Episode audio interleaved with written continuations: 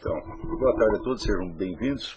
Parece que uma parte de vocês está tendo um problema com o vídeo, mas estão ouvindo perfeitamente, então acho que dá para seguir a aula. Eu não sei o que causa esse problema, mas espero que ele desapareça sozinho. Não são todos também, é só uma parte dos alunos, os outros estão pegando perfeitamente bem. Obrigado. Então,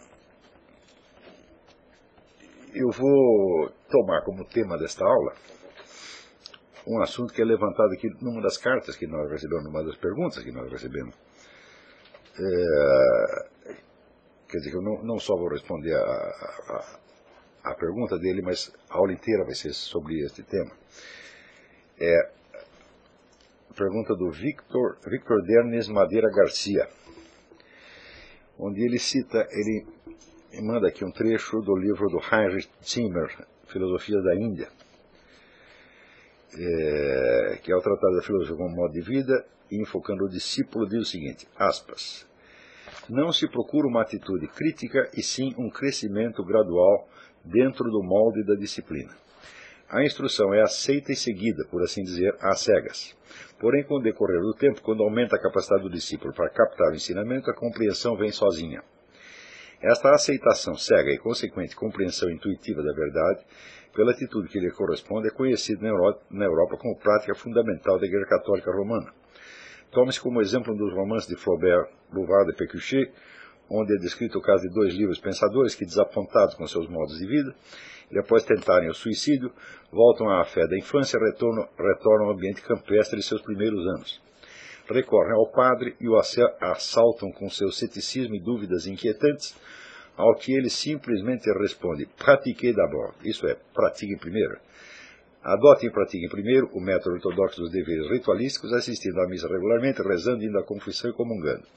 Então, pouco a pouco entenderão, e suas dúvidas irão se desvanecer como névoas à luz do sol. Não precisam sondar as grandes profundezas do dogma da Trindade, nem dos outros mistérios, mas é necessário que professem e sintam uma fé absoluta, pois, em última instância, essas coisas devem ser, de algum modo, verdadeiras e assim manter as esperanças de que seu significado possa ser revelado à medida que aumenta em seu interior o efeito da graça sobrenatural. Muito bem.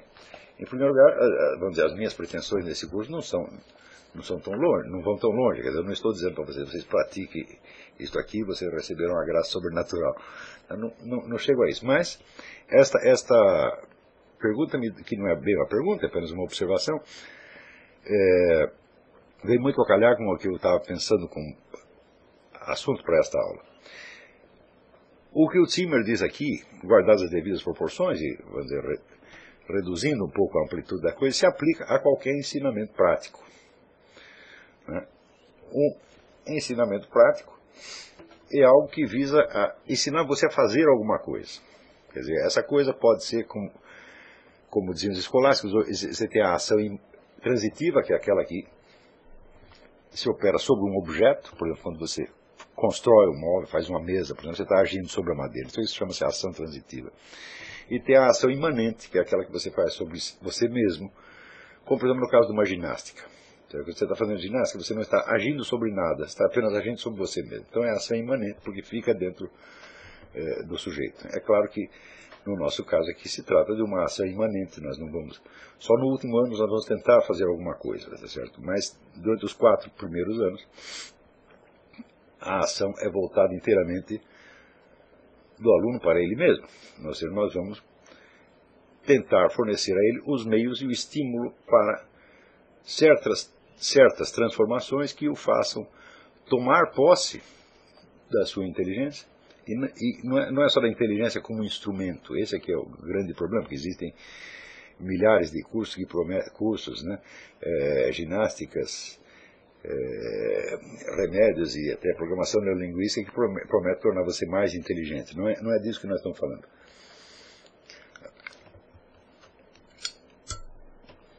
Aqui nós entendemos inteligência apenas como o exercício da sua própria consciência. E tudo nesse curso gira em torno desta noção fundamental de consciência, que nós não estamos estudando como conceito teórico, vamos estudar mais tarde, mas que estamos tentando mostrar a consciência e a ampliação da consciência em ação, em operação. Todos vocês aqui já tiveram a experiência disso. Quer dizer, com essas sugestões, essas práticas dadas nas aulas anteriores, as pessoas percebem que elas estão percebendo mais. Isso é absolutamente inevitável, tá certo? É, a transformação que se visa não é tão profunda quanto essa que está se referindo o Timmer, que já é uma, uma transformação espiritual que pode afetar a sua, até a sua vida após a morte, a salvação da sua alma. Tá certo? Não é, não é disso que se trata aqui. Né? Mas, de qualquer modo, é uma transformação que deve puxar o indivíduo desde a periferia da vida psíquica até o seu centro. Tá Esse centro é exatamente a consciência. Vocês jamais caiam na esparela de imaginar que existe um negócio chamado psique, tá e que a psique se compõe de um milhão de mecanismos complicadíssimos e que na casca dela existe a consciência. Essa foi uma ideia que foi, se disseminou a partir do século XIX. Né? Claro que é uma ideia alemã, só podia ser alemão para ter essa ideia. É, sobretudo com Schopenhauer. Né? E depois, mais tarde, com o Dr. Freud. Então, mas é, hoje em dia já virou praticamente uma tradição. Quer dizer, a psique é uma coisa e a consciência é um aspecto é, exterior, por assim dizer, da psique. Quer dizer, a psique poderia existir sem consciência, tá certo? mas ela produz de algum modo a consciência. Essa é a ideia que, que está dada aí. Você examinar essa noção um pouquinho, você verá que ela não apenas é irreal, mas ela é impossível. Absolutamente impossível.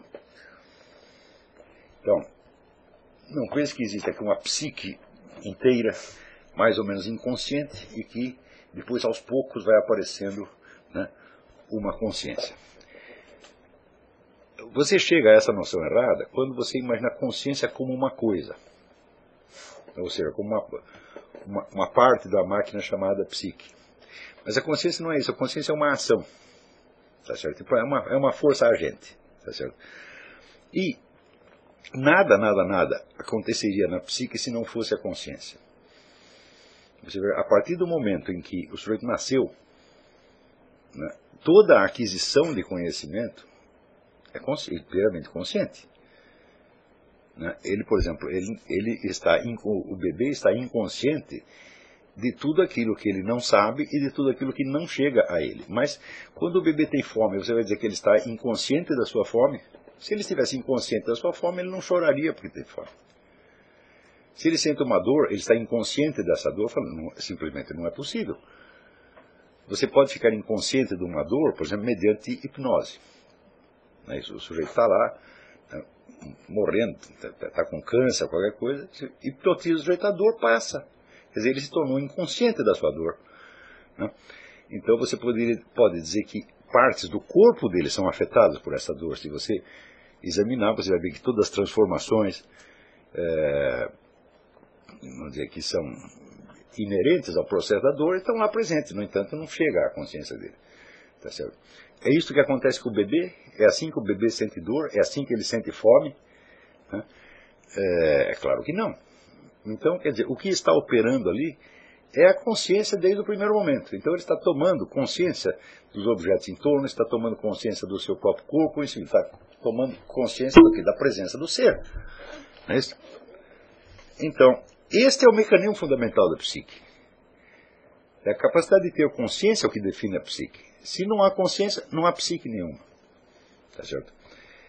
Isso quer dizer que todos os mecanismos que nós chamamos de inconscientes, por exemplo, aqueles que aparecem né, nos sonhos analisados pelo, analisados pelo Dr. Freud, veja o seguinte: se esses mecanismos são inconscientes, como seria são inconscientes em si mesmos, como seria possível tomar consciência deles?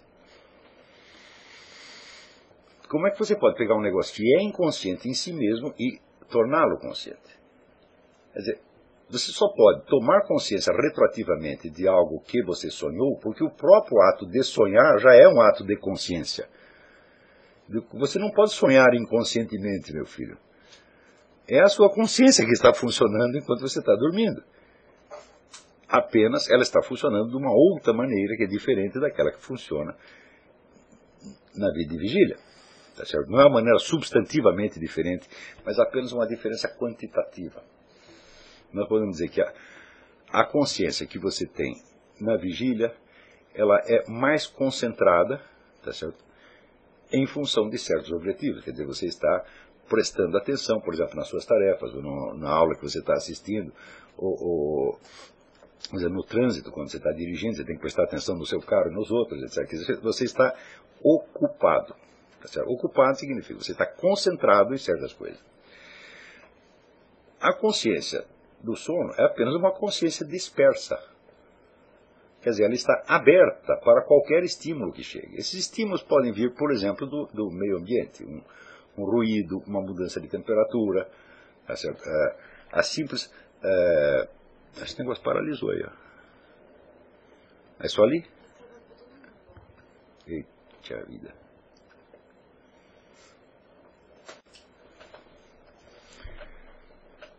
Eles, mas eles estão ouvindo? Alguns nem isso, porque está travando. Então vamos, nós vamos parar um pouquinho e vamos consertar isso aí. Avisa eles, nós vamos parar por cinco minutos, porque esse negócio de recomeçar a explicação é impossível.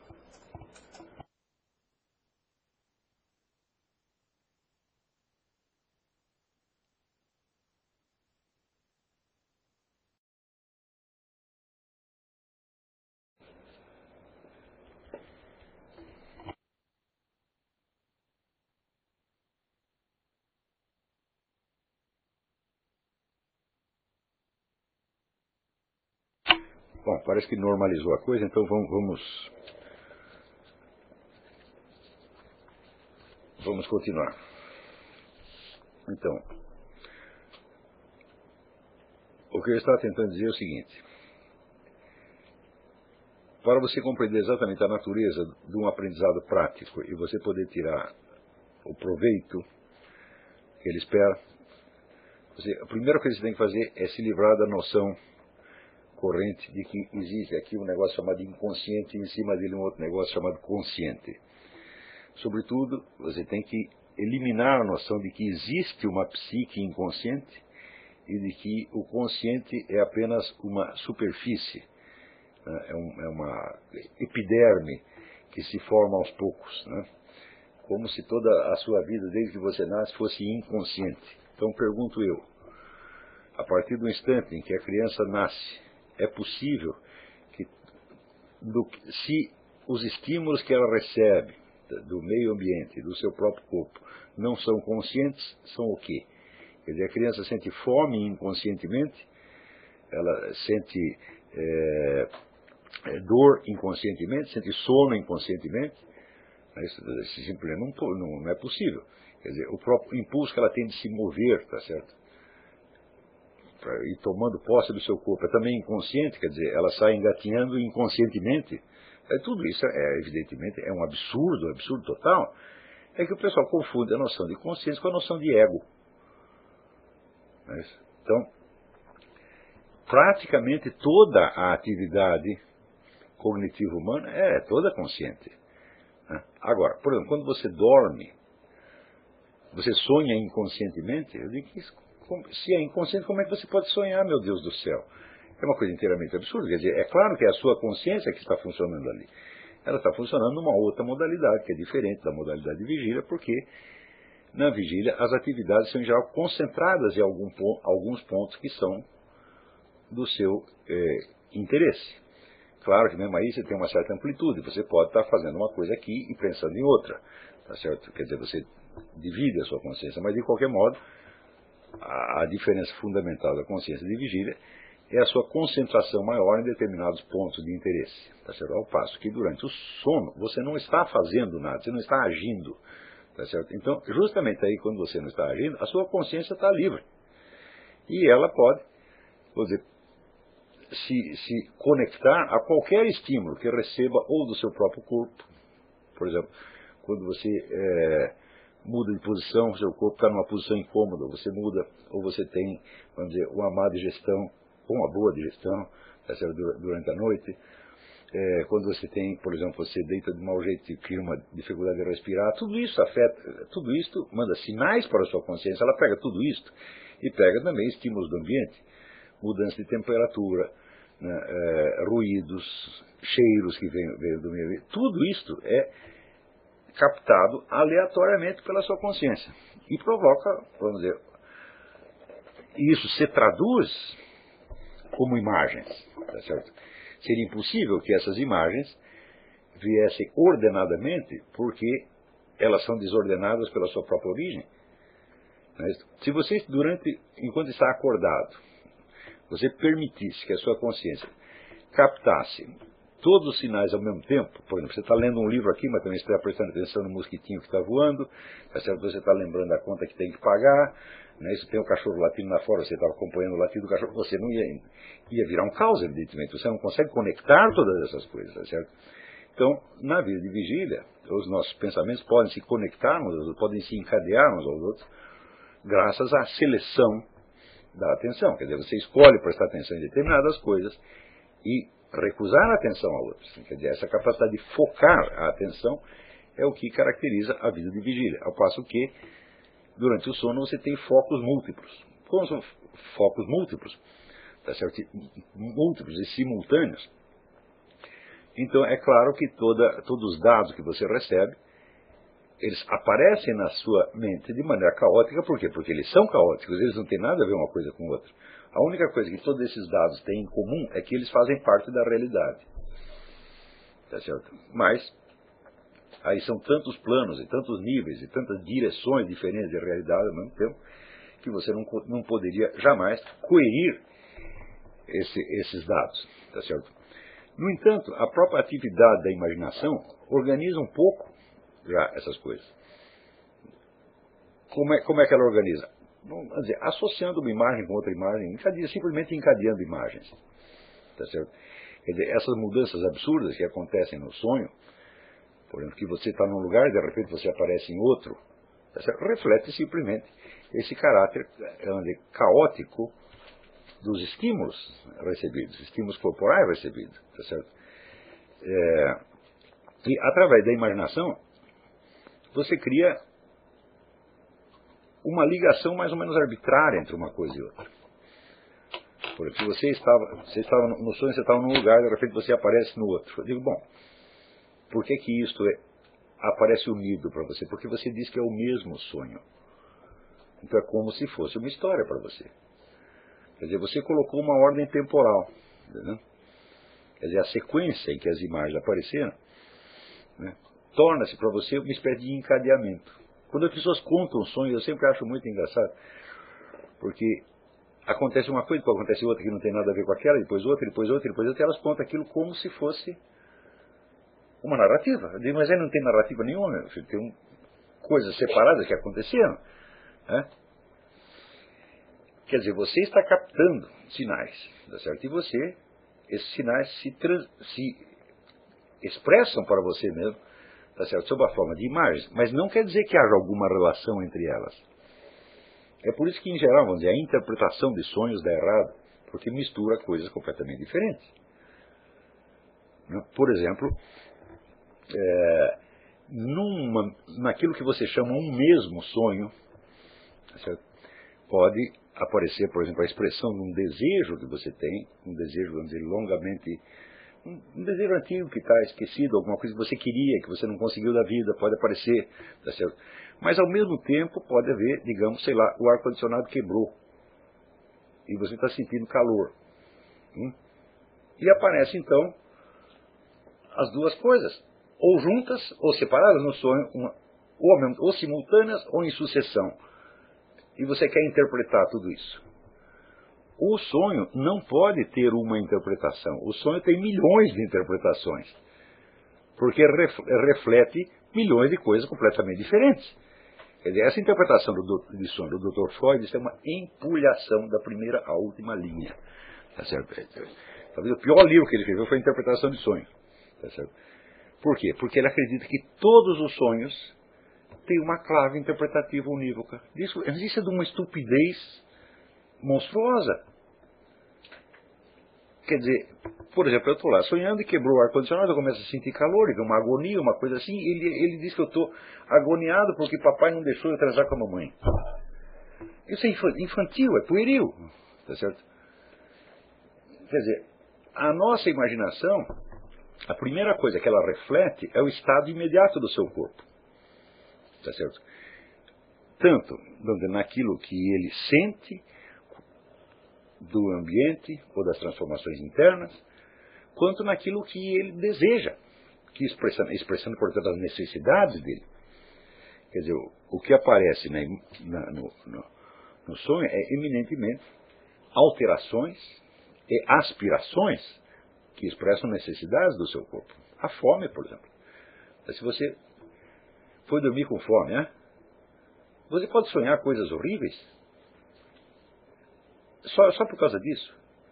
Né? Você faça uma experiência, você pega o sujeito que está dormindo e você vai lá aperta o dedão do pé dele. Né? Primeiro suavemente para não acordar o cara, mas vai apertando, apertando, apertando. Quando ele acordar, você pergunta se ele teve um pesadelo. Falei, ele teve. Agora, vocês imaginem, por exemplo, ondas eletromagnéticas. Eu, umas aulas atrás eu estava justamente lembrando a vocês, eu estava falando da necessidade de uma alimentação a mais, de suplementos alimentares, por causa das ondas eletromagnéticas que atravessam a nossa atmosfera em quantidade cada vez maior.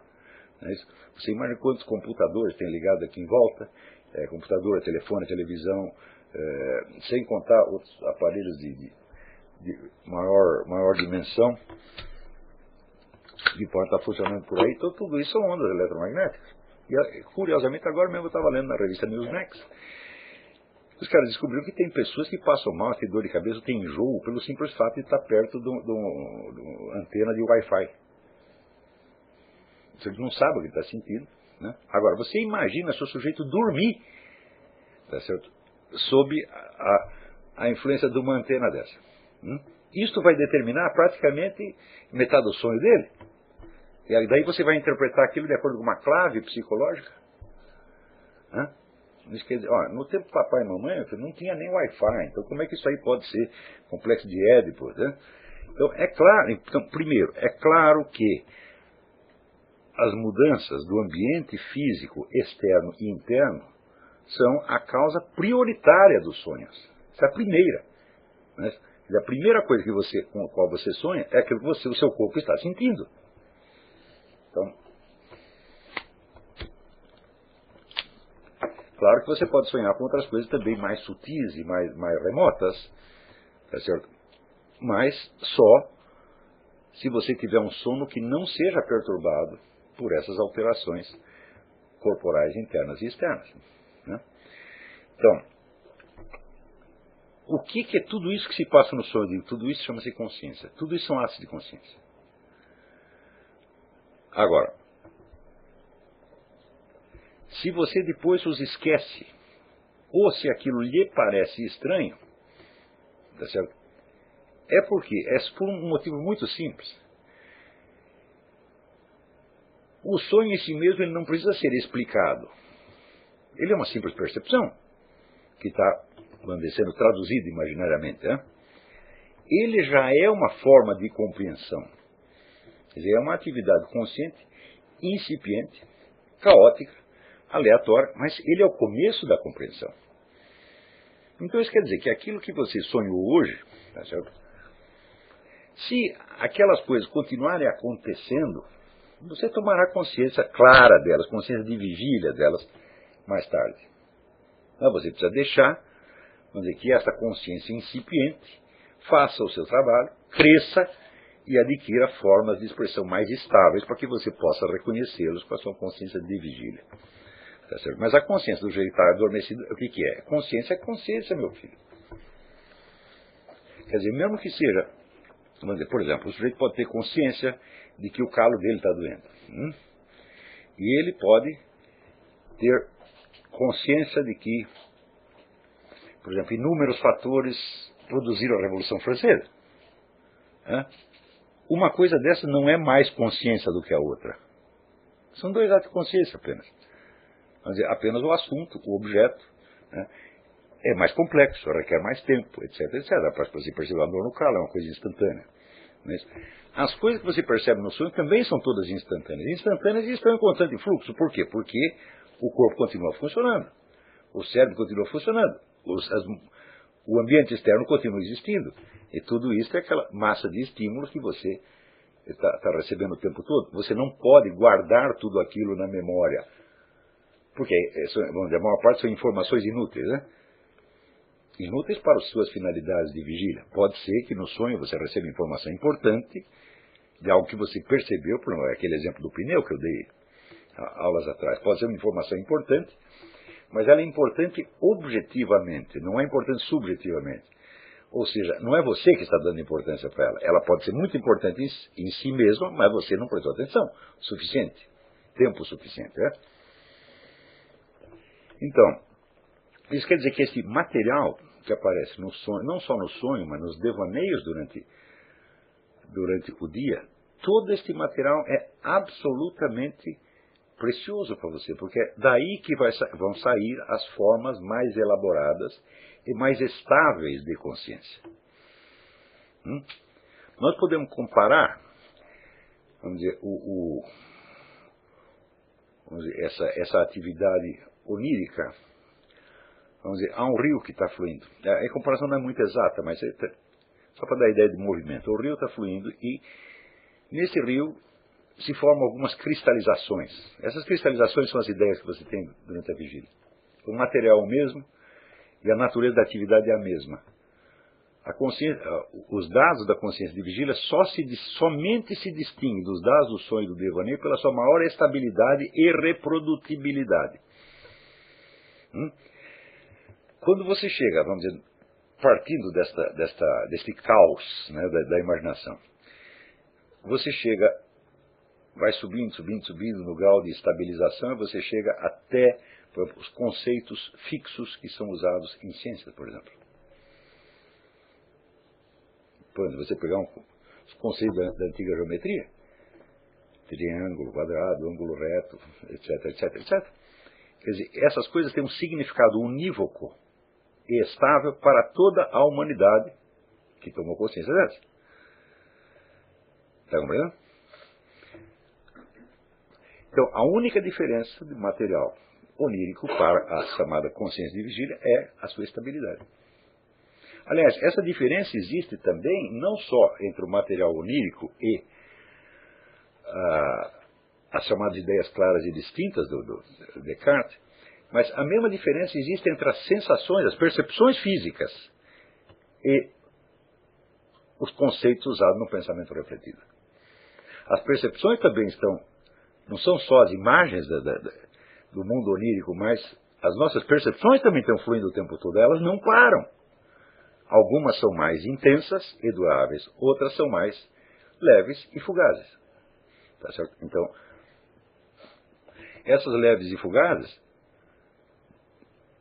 elas têm pouca importância subjetiva, quer dizer, você passa batido, você sentiu aquilo e esqueceu imediatamente, né?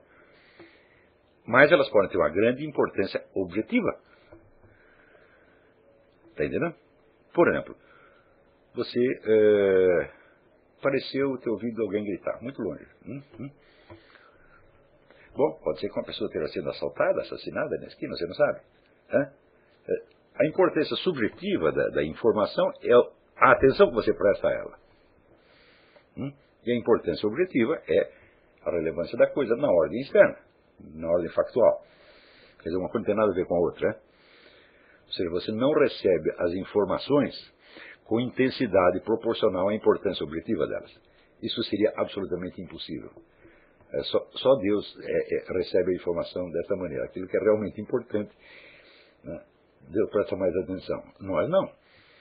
Nós recebemos a informação, vamos dizer, através dos nossos sentidos corporais e aquelas que, vamos dizer, não percebemos imediatamente, percebemos imediatamente através das imagens do sonho. Tá certo? Então, este movimento de sensações e de imagens, esta é a matéria-prima do pensamento humano.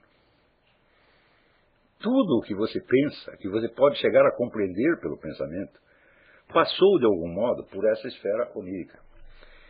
Né? Quando se diz aquela, aquela frase que cérebros escolásticos, que nada, nada está no pensamento que primeiro não tenha passado pelos sentidos. É bom. Primeiro, sentidos tem que ser tomada em sentido, em acepção ampla. Não é isso? E segundo, também nada está no pensamento que não tenha passado pela imaginação, pela memória, pela imaginação. Tá certo? Então, são os estímulos sensoriais e a atividade onírica, eles nos dão a matéria-prima de tudo que nós pensamos que sabemos. Tudo, tudo, tudo, tudo, tudo, tudo. Então, quer dizer, esse material é precioso para nós. Então, aquilo que você tente, vamos dizer, apreender só pelo pensamento refletido, digamos, pela lógica verbal, sem nenhum suporte onírico ou sensitivo, não significa nada, são apenas formas vazias. Entendendo? Então, a capacidade que nós temos de lidar com formas vazias não tem nada a ver com conhecimento da realidade. Isso aqui é importantíssimo. Se você pegar todo o mundo da lógica, aí incluída, vamos dizer, a aritmética elementar, a aritmética elementar é a mesmíssima estrutura da lógica. Né? O que, que é a lógica, afinal de contas? Tá Ela é a estruturação de todas as relações possíveis entre tudo e qualquer coisa. Portanto, nós dizemos o seguinte: a lógica é a estrutura da possibilidade, não da realidade. Hum? Isso quer dizer que, pelo pensamento lógico, você avalia, por exemplo, se algo é absolutamente necessário, tem, é dada uma condição, tem de se seguir uma outra, por exemplo. Né? Famoso é, todo homem é mortal, Sócrates é homem, portanto Sócrates tem que ser mortal de qualquer jeito, não tem escapatória. É, se ele, na medida em que ele obedeça à definição de homem como mortal, ele vai ter que ser é, mortal de qualquer maneira. Então você pegou aí o que? Um nexo de necessidade. Necessidade vem do latim nec cedo, nec cedere, quer dizer aquilo que não cede. Se você tentar pensar a coisa de outra maneira, você vai encontrar o mesmo resultado infinitas vezes, tá certo? Então, um pouco abaixo do elo de necessidade existe a necessidade relativa que nós chamamos de probabilidade. Hum? A probabilidade, vamos dizer, é um cálculo da necessidade ou não de alguma coisa. Entre a absoluta necessidade hum, e o seu contrário, que é a absoluta impossibilidade, existe uma série de gradações. Essas gradações podem ser medidas. É isso que nós chamamos de estatística. É, toda a ciência de estatística é baseada nisso, quer dizer, na, baseada na ideia de uma necessidade relativa. A quantidade dessa necessidade pode ser então medida. Você diz, há uma chance de 82%, ou 33%, ou 0%. Tá certo? Então, se você falar a chance é 0%, você está dizendo o quê? Você está expressando a impossibilidade absoluta. Se você disser que é uma chance 100%, você está expressando a necessidade absoluta. Quer dizer, uma coisa não pode ser e a outra não pode não ser. Hum? Entre esses dois limites, existe todo o mundo da probabilidade, que não passa, vamos dizer, de uma matematização ou logicização artificial do mundo da experiência. Veja, o universo do possível nós não podemos conhecer por experiência, evidentemente. Eu só posso conhecer por experiência o mundo do ser, o mundo da realidade, o mundo daquilo que efetivamente existe, mas é aquilo que poderia acontecer. Eu não posso conhecer o possível por experiência, porque para eu ter experiência ele precisaria acontecer, e se ele acontecer já não é apenas possível, ele entrou na realidade. Tá então, todos nós temos a experiência da presença do ser. Mas nós sabemos ao mesmo tempo que essa presença é infinita. E sabemos que só podemos ter experiência de uma parte ínfima dela. A outra parte, tá nós só podemos conhecer por especulação do possível. Tá? Então, justamente o que nós chamamos razão, razão, raciocínio, etc., não é nada mais do que essa estruturação do possível. Então, na medida que nós conhecemos a estrutura do mundo das possibilidades, hum, então nós podemos não só especular sobre aquelas partes do ser que nós não conhecemos, mas também podemos especular sobre qual o lugar que as partes que nós conhecemos têm numa totalidade possível. Por exemplo, quando você acha que um acontecimento é estranho, o que, que você está dizendo com isso? Logicamente, isso corresponde ao quê? Você está dizendo que é improvável, logicamente. Dizendo, ah, essa coisa só tem uma possibilidade de 0,0001% de acontecer. E, no entanto, aconteceu. Por isso é que você estranha. Se fosse uma coisa que tem que acontecer necessariamente, você não, não estranharia. Uma coisa que, no seu modo de entender, teria que acontecer necessariamente. Né? Por exemplo, todas as coisas que você joga para cima, elas caem no chão. Não é isso? E se não acontecer isso? Por exemplo, você pega essa garrafa, uma garrafa, joga para cima e ela para no ar. Você vai ficar espantado. Por que, que você fica espantado? Hã? Se a coisa aconteceu, se ela é real, por que, que você fica espantado? Porque ela não, não enquadra no esquema que você tem da possibilidade geral. Está entendendo?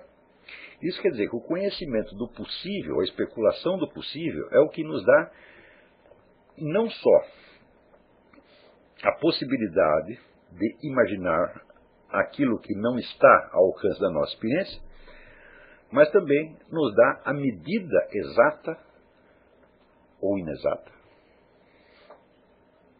do lugar que o nosso conhecimento obtido por experiência tem no conjunto. Claro que essa avaliação pode errar completamente. Porque a partir da sua especulação do possível, você cria, nós podemos chamar uma imagem do mundo. Todos nós temos uma imagem do mundo. Tá certo? E essa imagem do mundo consiste, sobretudo, numa estrutura de possibilidades. Você acha que certas coisas são possíveis, outras são impossíveis. Não é isso? Isto demarca o que? O seu horizonte de consciência. Consciência tomada aqui no sentido de consciência refletida. Quer dizer, consciência de vigília. Não, se você tomar consciência no, no, no, sentido amplo que eu estava usando no começo da aula, você verá que você sabe coisas que vão infinitamente além da sua visão do mundo, além da sua, do seu horizonte de consciência.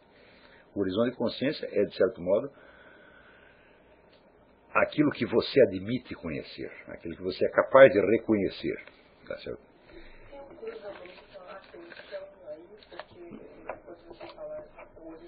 Claro, claro. Quer dizer, eu estou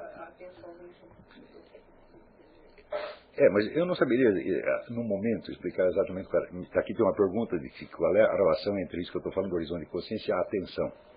Tá certo? Tem uma, tem uma relação, mas se eu for explicar isso agora, eu vou, vou me atrapalhar, porque esse negócio que eu estou tentando explicar aqui já é suficientemente difícil. Né? Então, quando, né, eu dou, estou apenas aqui no, na expressão horizonte de consciência, eu estou me referindo, vamos dizer, à consciência de vigília. Né? Então, além do seu horizonte de consciência, quer dizer, das coisas que você pode conhecer imediatamente agora, tá existem muitas outras coisas que você pode conhecer, mas que você rejeitará. Porque se você as perceber durante o sonho, você as rejeitará, esquecerá, porque você não quer conhecer aquilo. É, Esse horizonte de consciência é determinado pela estruturação racional que você fez do mundo do possível. Você vê que essas noções, elas são usadas em praticamente tudo. É Por exemplo, você está dirigindo o carro. Qual é a possibilidade de que saia um sujeito da outra pista e venha bater em você? Isso já me aconteceu. Indo de Santos para São Paulo faz décadas, né? Eu estava vendo um carro da Folha de São Paulo. E o motorista estava dirigindo direitinho, com alta velocidade, mas direitinho. E de repente saiu um sujeito lá da outra pista com o Volkswagen e veio cada pimba.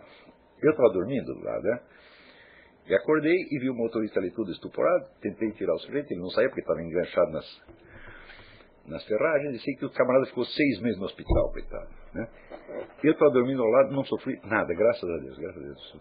Nem um arranhão. Né? Acho que porque eu estava dormindo. Né? Então, o, qual é a probabilidade disso acontecer? Se todo mundo achasse que essa probabilidade é alta, ninguém sairia dirigindo um carro por estrada nenhuma. Hum? E, no entanto, essas coisas acontecem. Hum? Agora, pensa bem, vou fazer outra pergunta. Qual é a probabilidade de que as outras pessoas que estão na estrada cometam algum engano? Imagina, qual é a probabilidade de você se enganar? Hum? No trânsito. Né? É grande. Multiplica isso pelo número de pessoas com quem você cruza no trânsito. A possibilidade começou a ficar monstruosa. E todo mundo reconhece que é assim, e é por isso mesmo que existe escola de trânsito, que existe lei de trânsito, etc, etc. Ou seja, a noção da probabilidade, que é a necessidade limitada, ela estrutura todo este universo do trânsito. Está entendendo? E estrutura milhões de outras coisas. Tudo isso é organizado não de acordo com algo que a gente viu, mas algo que a gente especula por lógica baseado na noção de necessidade hum, e de probabilidade. A noção de necessidade implica também a sua contrária, que é a impossibilidade. E a probabilidade implica a sua contrária, que é a improbabilidade. Não é isso? Todo o universo da lógica só lida com estas coisas. Não há nada de real. O universo do pensamento lógico é, vamos dizer, uma estrutura, uma combinatória de regras, é, que demarca o que? O mundo da possibilidade. Quando você raciocina logicamente sobre algo que aconteceu e chega a uma certa conclusão, o que, que você está fazendo? Você está enquadrando o material da experiência real no esquema da possibilidade. Está compreendendo? Ora, só que para você fazer isso, precisa ter duas condições. A primeira é a seguinte: você tem que ser capaz de raciocinar logicamente como um ser humano. Hum, isso você é, porque você nasceu com essa capacidade. E, além disso, aprimorou, aprendendo a falar, etc, etc, etc. A segunda condição é que você tenha um material à mão. E esse material é dado pelas sensações e pela imaginação. O que, preste bem atenção, nós, quando acontece um fato qualquer, nós julgamos que ele é provável ou improvável, às vezes até dizemos que é irreal, às vezes até negamos um fato porque ele não enquadra nossa possibilidade, no nosso esquema de possibilidade, dizendo que ele é irreal. Nós estamos fazendo um julgamento de realidade é, a partir de um esquema de possibilidade. É. Na verdade, isso é impossível. Mas nós fazemos isso o tempo todo. O, a única coisa que nos dá realidade é o mundo das sensações e das imagens oníricas. Nós não conhecemos nenhuma realidade fora disso. Né? Isso quer dizer que frequentemente nós chamamos de real aquilo que está enquadrado no esquema de possibilidades que nós admitimos. Hum? Mas pergunto eu, como você pode produzir um juízo de realidade pela pura lógica?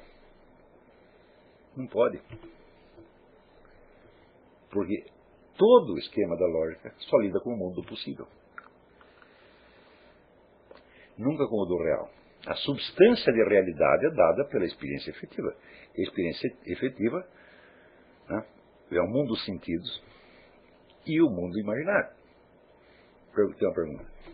Você está contrastando, então, fatos e o mundo das probabilidades. Isso, isso. É, é onde entra aí nessa equação com os universais, as fórmulas de proporcionalidade intrínseca? Não, nós vamos, vamos, vamos chegar lá, vamos chegar lá, vamos chegar lá. Porque aí, aqui, eu não sei se vocês ouviram a pergunta, quer dizer, como é que eu, nesse esquema que eu estou explicando, como é que eu coloco aí os universais, o esquema de, de proporcionalidade intrínseca, etc, etc. Né?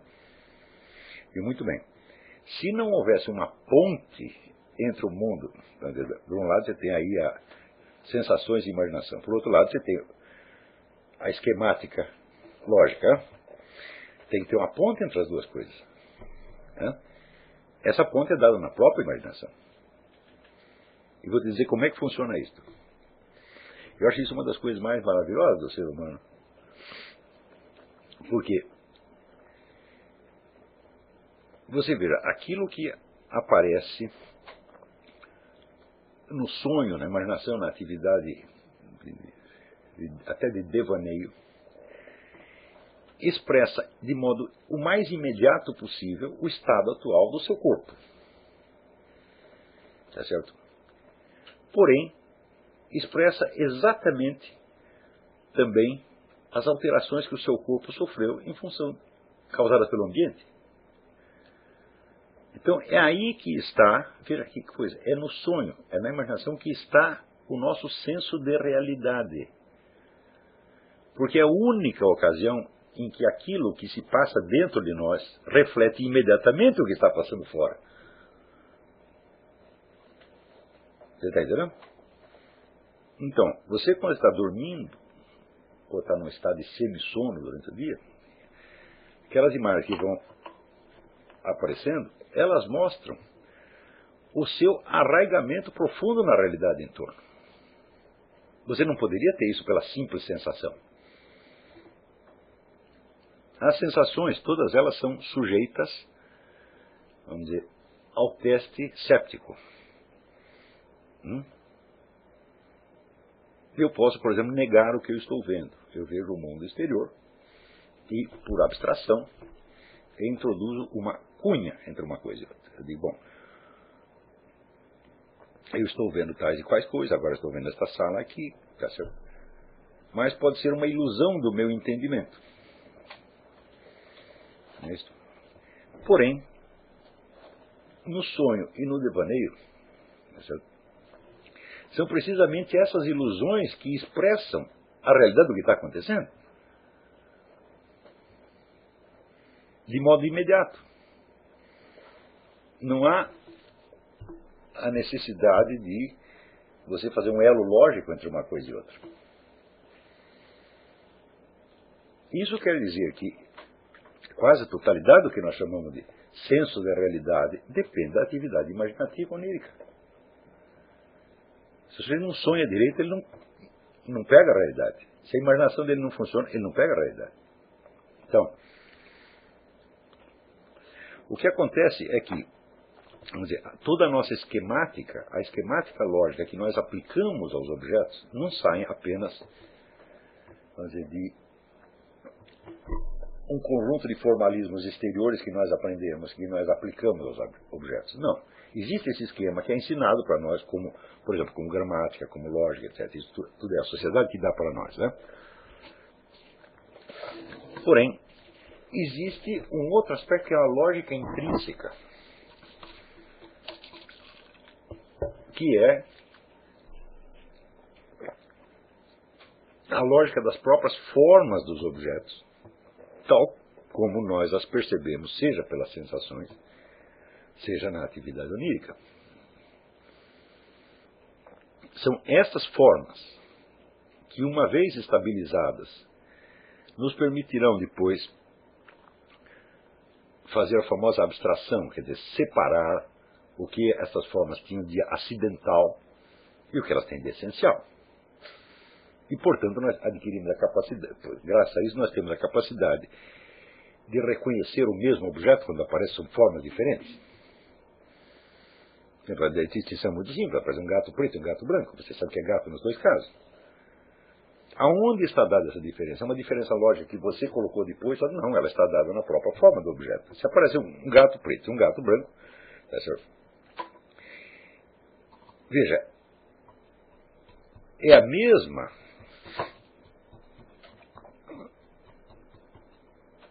dizer, é o mesmo esquema que aparece alterado somente num ponto, que é a cor.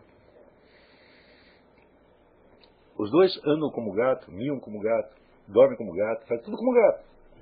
Só não tem a mesma cor. É isso? Não é uma distinção lógica introduzida a posteriori.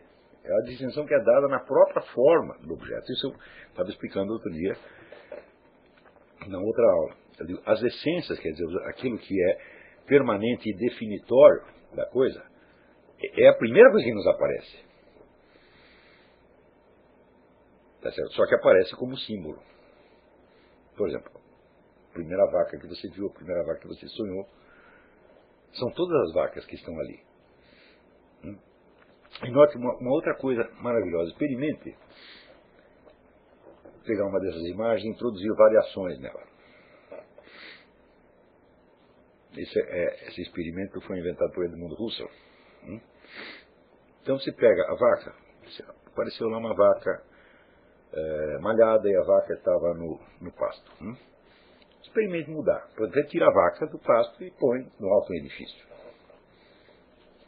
É uma vaca do mesmo modo, né? Você experimenta mudar a cor da vaca. Isso.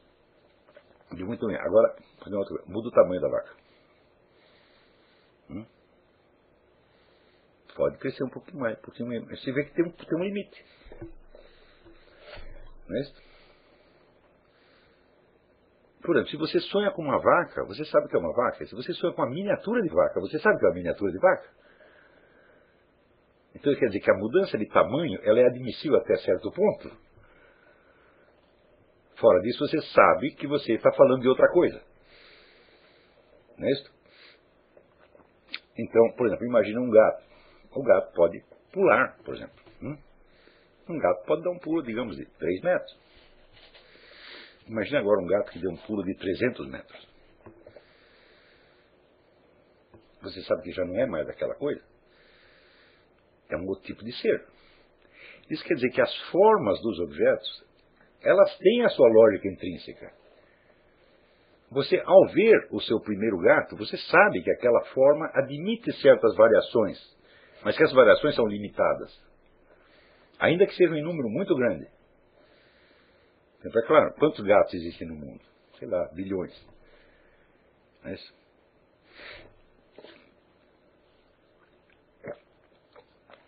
Quantos outros tipos e formatos e cores de gatos podem existir ainda? Outros bilhões. Mas tem um limite. Hum?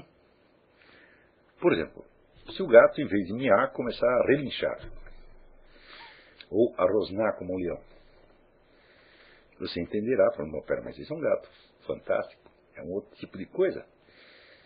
Né? Como aquele coelhinho do Monte Python, né? Coelhinho que era um animal feroz, atacava todo mundo, como se fosse um leão. Né? Então, o coelhinho do Monte Python é um coelhinho como qualquer outro, só que ele não se comporta como um coelhinho. Por que, que você dá risada quando aquilo acontece? Hein? Porque você sabe que a ação daquele, daquela criatura não combina com o seu formato. Não é isso? E, olha, esta, vamos dizer, harmonia intrínseca das formas, nós percebemos desde o primeiro instante. Porque se não percebesse no primeiro instante, jamais podemos perceber depois. Nós não podemos construir essa harmonia por indução. Porque para você fazer uma indução, você precisa ter os elementos da indução. Né? E esses elementos têm que ser percebidos. Agora,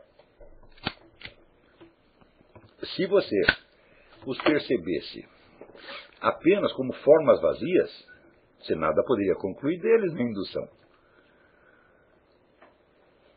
Então, você capta, a forma substancial das coisas é a primeira coisa que você capta.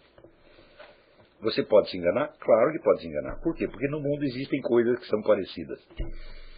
Não é um problema do seu cérebro, da sua mente que está errado. Não. O mundo tem um monte de coisas equívocas. Esses animais, por exemplo, que se camuflam nas folhas. Né? Qual é o problema de você olhar um negócio e pensar que é uma folha e, na verdade, né, é um inseto? Se o inseto é realmente parecido com a folha? Quer dizer, nós nos equivocamos, tá certo? Em parte, porque as próprias aparências das coisas são equívocas. E o mundo das aparências também não é tão estável, ele está toda hora mudando. Mas, note bem, o que você apreende, você apreende como forma substancial. Isso corresponde exatamente à estrutura real das coisas. Se não fosse assim, o número de erros que nós cometeríamos na percepção seria tão monstruosamente esmagador que a humanidade não teria durado mais de duas ou três gerações. Entendeu? E se nós sabemos que as coisas são assim, eu digo, mas como é possível, desde esse profundo e intenso senso de realidade que nós temos naturalmente, você chegar até filosofias sépticas que negam que você conheça qualquer coisa? Como são possíveis essas filosofias? Essas filosofias são possíveis porque a atividade filosofante ou raciocinante é aí exercida separadamente né, de todo compromisso com a realidade da experiência do próprio sujeito que está fazendo o discurso filosófico. E a famosa pergunta de Aristóteles que eu citei. Agora, se não existe realidade, por que, que quando você vai fazer uma viagem, você de fato vai até o lugar em vez de só sonhar? Hum? Se não existe realidade objetiva, você pode. Né? Ah, sei lá, eu quero ir de São Paulo, Rio de Janeiro. Você sonha que foi, está bem, está realizado. Como é que você percebe a diferença de você sonhar com uma coisa e você vivenciá-la realmente, se não existe realidade nenhuma? Se nós não tivéssemos um conhecimento objetivo da realidade, essa distinção seria absolutamente impossível. A existência de filosofias sépticas, ela expressa duas coisas. Expressa primeiro, a possibilidade de erro no conhecimento. Essa possibilidade de erro não está apenas em nós, está no próprio tecido ambíguo da realidade, onde com uma frequência enorme as coisas se parecem umas com as outras. Né? Tá certo? Então, você verá, sem nenhuma análise lógica, e, e por simples observação dos fatos, vocês chegarão à conclusão a minha filha Inês, quando era pequenininha, ela tinha uma lógica própria que ela mesma inventou. E a lógica tinha quatro categorias. Né? Tinha o parece, mas não é. Tinha o não é, mas parece. E tinha o nem parece, nem é. E o parece e é.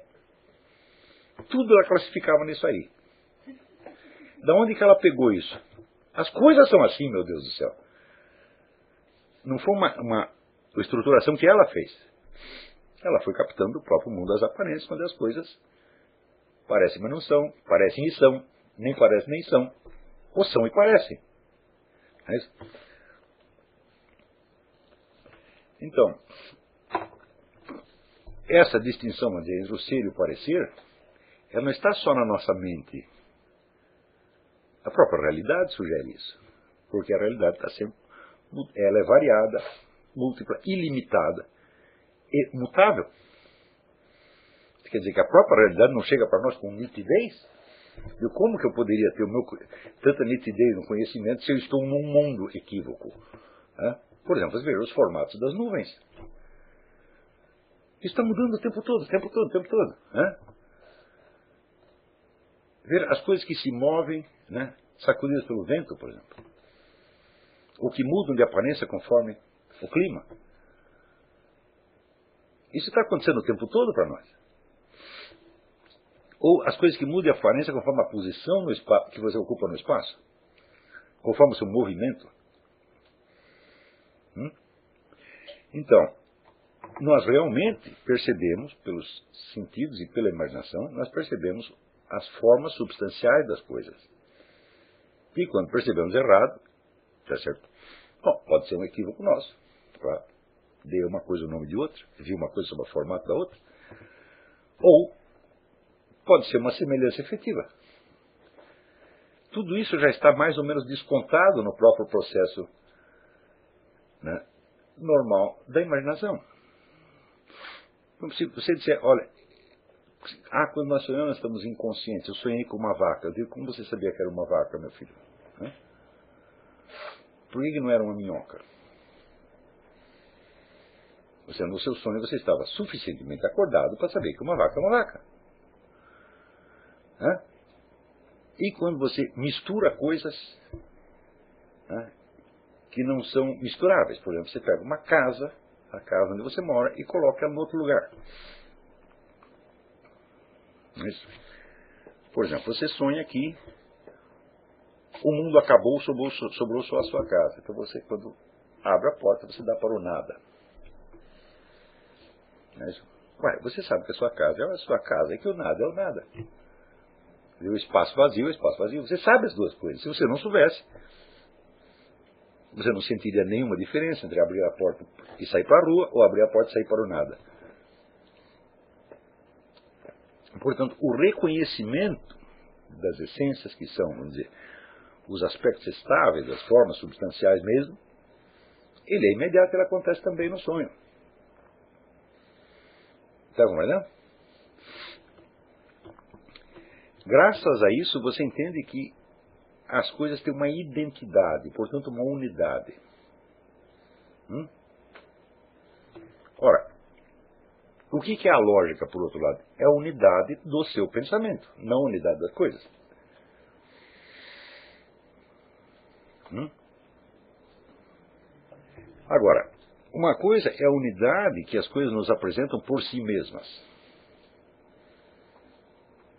Né? Então, qualquer objeto que você veja, objeto, qualquer ser, qualquer entidade que chega ao seu conhecimento, ela tem a forma substancial dela, tem a estabilidade dela e vai perseverar nessa estabilidade. Tá certo? Perseverar de acordo com a natureza dela. É então, por exemplo, se é um animal vivo, você sabe que ele vai crescer, se desenvolver, declinar e morrer. Ele vai mudar. Mas ele vai mudar dentro de uma pauta que é até repetitiva, que vai acontecer com outro, é como se fosse um algoritmo, uma sequência de transformação, mas já está programada. Então, isto você sabe porque você vê isso diariamente. Todo, tudo aquilo que você percebe é assim.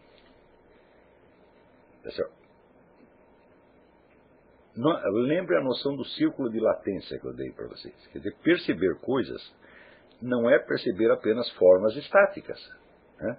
Se você percebesse apenas formas estáticas e acabadas, você estaria num mundo de alucinação. Perceber uma coisa é perceber dizer, o potencial que ela tem de sofrer, de agir ou de sofrer a ação. Mas isso você vê nas coisas mais, mais lindas. Eu estou vendo, por exemplo, aqui um estante de livro, aqui estou vendo um copo. Né? Eu sei que a estante foi feita para comportar livros, isso aqui foi feito para comportar líquidos. Se eu tentar colocar o líquido na estante e os livros dentro do copo, não vai dar certo. Se eu não souber isto, eu não percebi o copo nem a estante. Então, mesmo com objetos inertes, você tem isso, você sabe o que, que dá, quais são as ações que eles admitem. É isso? Agora, e se você vê, por exemplo, um simples objeto da natureza, uma pedra? O que, que dá para você fazer com uma pedra? É tanta coisa que dá para você fazer com a pedra que na hora você não percebe nada, mas você sabe disso, né? Você pode jogar a pedra na cabeça do jeito, pode construir uma casa com ela, pode fazer uma estátua, pode muita coisa fazer com a pedra, com a madeira, etc, etc. Então, é por isso nós chamamos essas coisas, vamos dizer, de matérias-primas, né? Porque elas admitem muitas transformações. Agora, aquilo que já foi transformado, aquilo que já sofreu uma ação, cada ação que você sofre, que o objeto sofre, limita as possibilidades de outras ações. Por exemplo, se eu pegar a madeira dessa estante, eu digo, bom, daí eu desmonto isso e faço uma mesa. Depois desmonto a mesa, faço uma cadeira. Depois eu vou desmontando, desmontando. Chega uma hora que eu picotei aquilo de tal maneira que é difícil trabalhar com aquilo.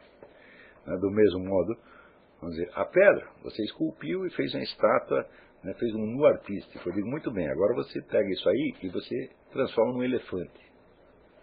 Ele vai ter que ser um elefante pequenininho. Né? Então, bom, agora você transforma o elefante num dragão. Agora transforma uma serpente. Bom, depois você transformar em serpente, vai ser difícil transformar qualquer outra coisa. Isso? A não ser que seja uma minhoca, ou uma serpente menor. Tá certo? Então, quer dizer que os objetos que estão dados pela natureza, hum, eles se caracterizam pela multiplicidade das ações que eles podem praticar ou sofrer. Né? Ao passo que os objetos que foram já transformados pela ação humana têm uma limitação. Tá certo? Então, vamos dizer que eles têm uma estabilidade que lhes é própria. E nós percebemos isso imediatamente. Quando você vê um gato, você sabe que o gato pode dormir, pode andar, pode correr, pode pular, pode mear, pode fazer um monte de coisa. Tá certo? E quando você vê uma casa, você sabe que a casa não vai fazer nada disso. Pergunto eu se alguém algum dia já teve percepções sensíveis desacompanhadas disso aqui. E pergunto eu se algum dia alguém, para perceber essas coisas, teve de acrescentar essas coisas por raciocínio na percepção. Hum? Por exemplo, quantas vezes, para eu perceber que uma casa não sai do lugar, né, eu tive que acrescentar isso à percepção da casa, por experiência, olhar uma casa, duas casas, três casas, falar, é, faz anos que elas estão aí. Não, eu percebi isso na primeira.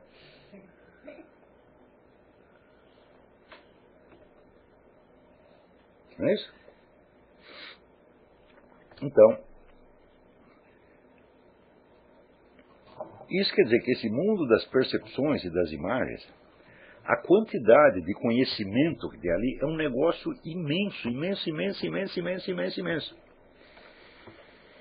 Só que fosse, é, assim, se fosse uma coleção de figurinhas, o sujeito pegou 400 álbuns de figurinha, misturou as figurinhas todas e soltou ali. Esse é o problema.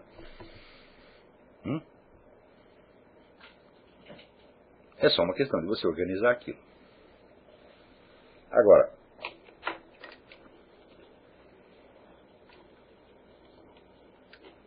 esta ideia que existe hoje, de que há um inconsciente, de que o consciente é uma, uma outra coisa diferente, ou de que o consciente é apenas uma superfície, Primeiro, ela confunde consciência com ego. O ego é uma criação da consciência. Ele é uma estabilização narrativa, ele é uma estabilização narrativa da consciência. E ele não contém toda a consciência, evidentemente. É? Eu vou dizer, é, contém apenas aquela parte que a consciência é capaz de narrar para si mesma. Agora, quanto você pode narrar, né? Veja, a nossa capacidade narrativa é imensamente limitada em, em, em, comparação com a capacidade perceptiva e imaginativa. Né? Eu, por exemplo, sou capaz de inventar as histórias mais mirabolantes. Mas por que, que eu não sou um Dostoiévski ou um Thomas Mann? Né? Eu não consigo estabilizar aquilo na minha mente o suficiente para poder escrever. Um romancista faz isso. Ele inventa as histórias e as repete na mente até conseguir escrever. Está compreendendo?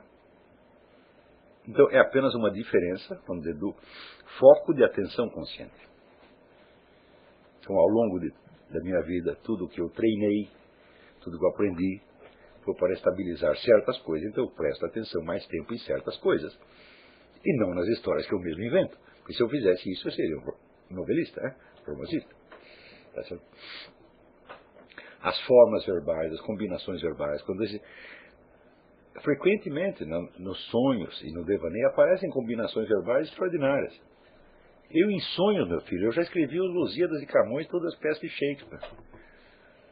Hã? São combinações verbais maravilhosas, que depois eu não lembro. Agora, o Bruno Tolentino lembrava, Shakespeare lembrava, Goethe lembrava. Essa é a diferença. Tá? Agora, tudo sai desse mundo da imaginação. Isso é uma coisa de uma riqueza extraordinária.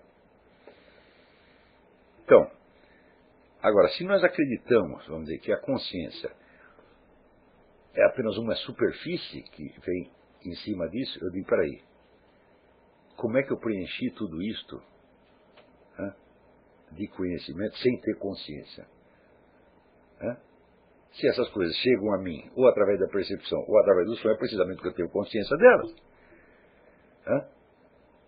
E, vamos dizer, e até aqueles elementos mais profundos, vamos dizer que vamos supor que existam mesmo, onde é aqueles sonhos que expressam desejos reprimidos, etc, etc. Mas como é que eu consigo expressar um desejo reprimido sem ter consciência do próprio desejo?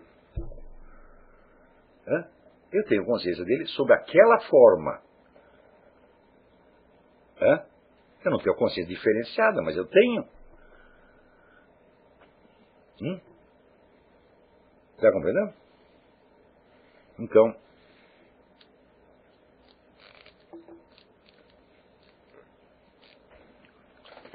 vamos supor,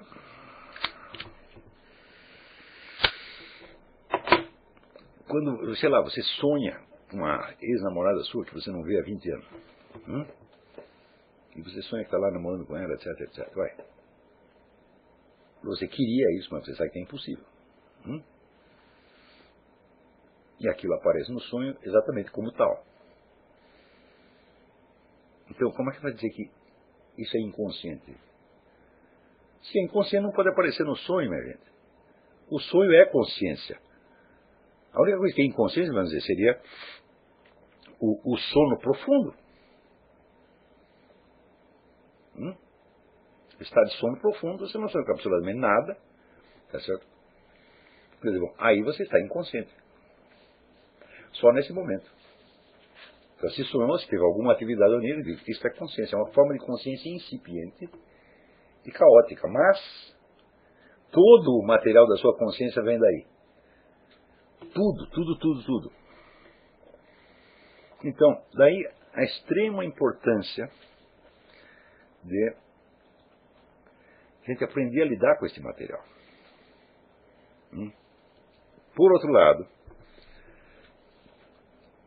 nós também vivemos numa sociedade humana e nós temos que adaptar a nossa conduta ao que o ambiente em torno permite. Então eu tenho que aprender uma série de códigos e de técnicas e de exigências que me adaptarão ao meio. Não é isso?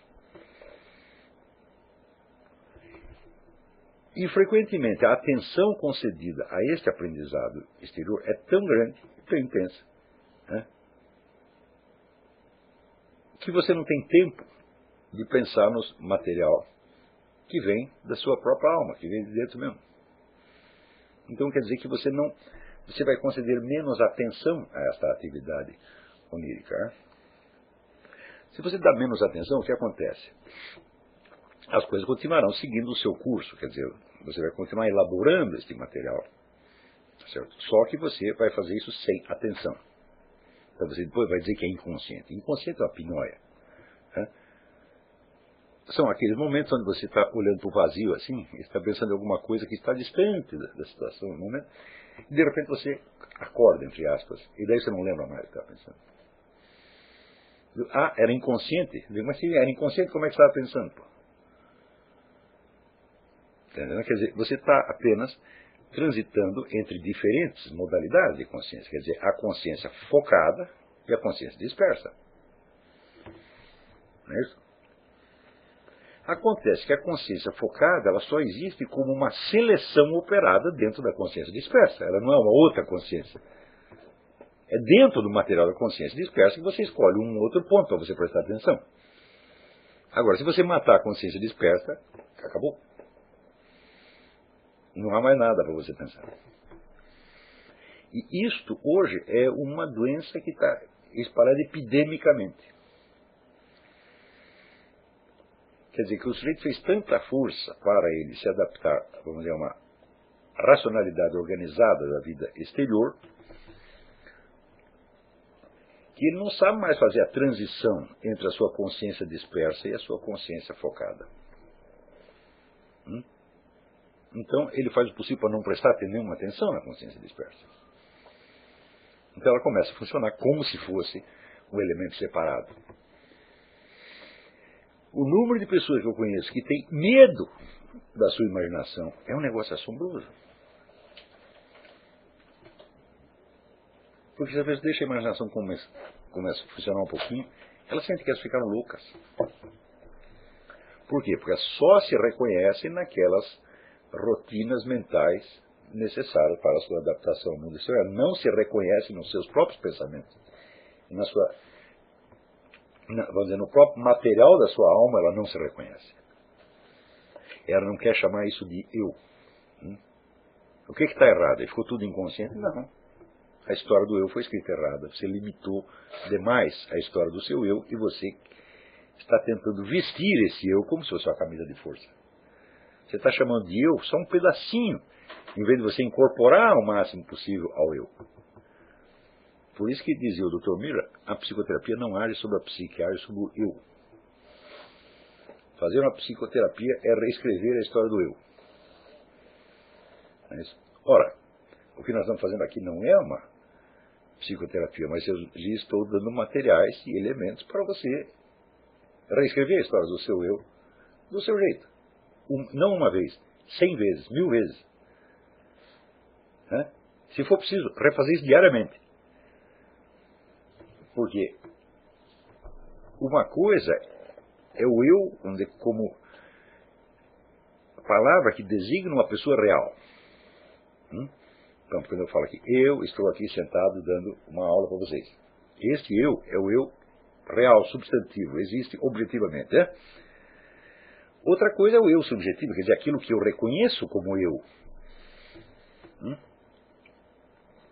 Então, eu há muito tempo, eu concretamente, eu, seu Lado de Carvalho, há muito tempo eu estou acostumado, vamos dizer, a reconhecer como atividade minha tudo o que me vem à cabeça. Hum? Eu não renego nada. Hum? Eu aceito os meus pensamentos. Eu confesso para mim mesmo que estou pensando aquelas coisas, por idiotas que sejam. Idiotas, malignas, imorais, estúpidas. Digo, não, é a minha cabeça está funcionando. Hum? Eu não tenho medo de imaginar, porque eu sei que imaginar não é fazer. Hum? Agora,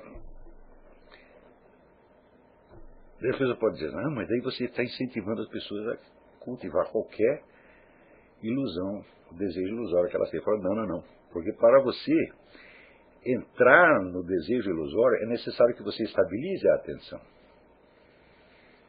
Está compreendendo? Se o sujeito, como, por exemplo, ele começa a ter uma tentação de comer a mulher do vizinho. Isso é atividade livre da imaginação? Fala, não. Ao contrário, a imaginação ficou presa numa certa imagem e volta, e volta, e volta, e volta.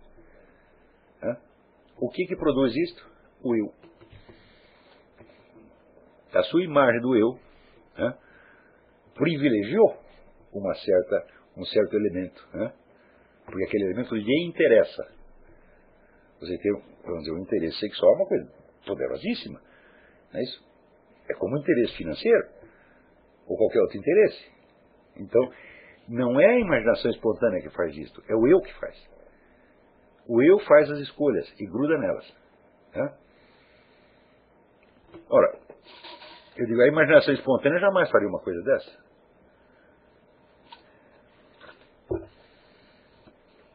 Não é isso? Você imagina assim. Hã? Até o contrário, você imagina quanto. Claro, por, por exemplo, na imaginação espontânea, você imagina que você está comendo a mulher do vizinho, daí aparece o vizinho armado de uma espingarda calibre 12 e ele dá um tiro. Aí essa parte da história você não quer imaginar, então você afasta. Agora, se você deixar a imaginação espontânea funcionar, tá e você simplesmente vamos dizer, reconhecer o que ela está lhe dando, você vai ver que você sabe muito mais do que você imagina. Hum?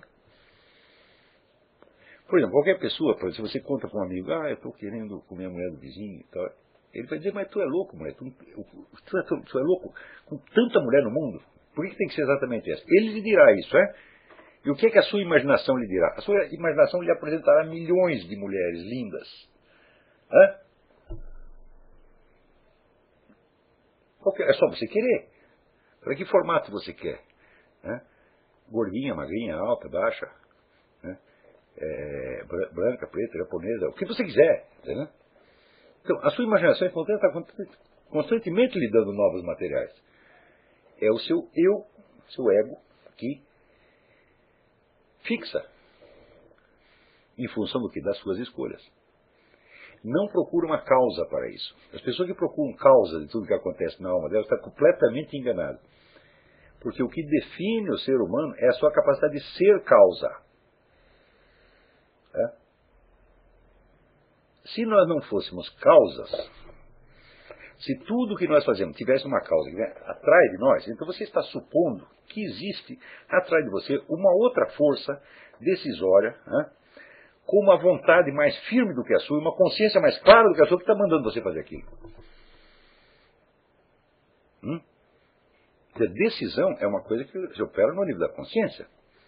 Decisão inconsciente, meu filho, não existe. Hã? Se você tomou uma decisão inconsciente, ela permaneceu inconsciente, você não vai fazer absolutamente nada. Então, decisão e escolha são processos conscientes. Né? E as nossas decisões, as nossas escolhas são causas de fatos. Nós produzimos fatos, nós somos causas. Então, qualquer tipo de psicologia que pretenda dissolver, vamos dizer, esta, esta noção do homem como força agente, para dissolvê-lo em supostas causas que o fazem agir aqui, está fugindo da realidade completamente. Então, você, ah, isso aí foi feito, eu quero discutir na outra aula, é assim, ele é assim, geneticamente foi por causa da educação. Eu digo, meu filho, a natureza e a cultura somada não podem obrigar o sujeito a fazer isso. Hum?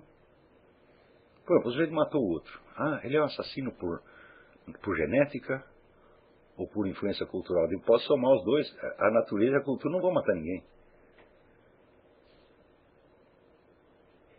Então, este momento decisório, onde o sujeito se torna autor, esse é que é o decisivo. E isso é que justamente o que nós chamamos de liberdade humana. E praticamente todas as escolas, de, quase todas as escolas de psicologia que existem, elas tentam negar isso aqui. Por quê? Porque isso é quase desesperador. Se você tenta alcançar um controle científico da realidade, hum, você quer o quê? Uma garantia contra o caos e uma garantia contra a liberdade. Não é isso? Por exemplo, se eu me convencer a mim mesmo de que eu estou geneticamente predisposto a fazer isto ou aquilo, é e que eu vou ter que fazer aquilo necessariamente, bom, eu não preciso me preocupar em decidir. Não há dúvida quanto ao que eu vou fazer. Agora, a dúvida, a hesitação, a escolha, etc., são as coisas mais presentes na vida humana.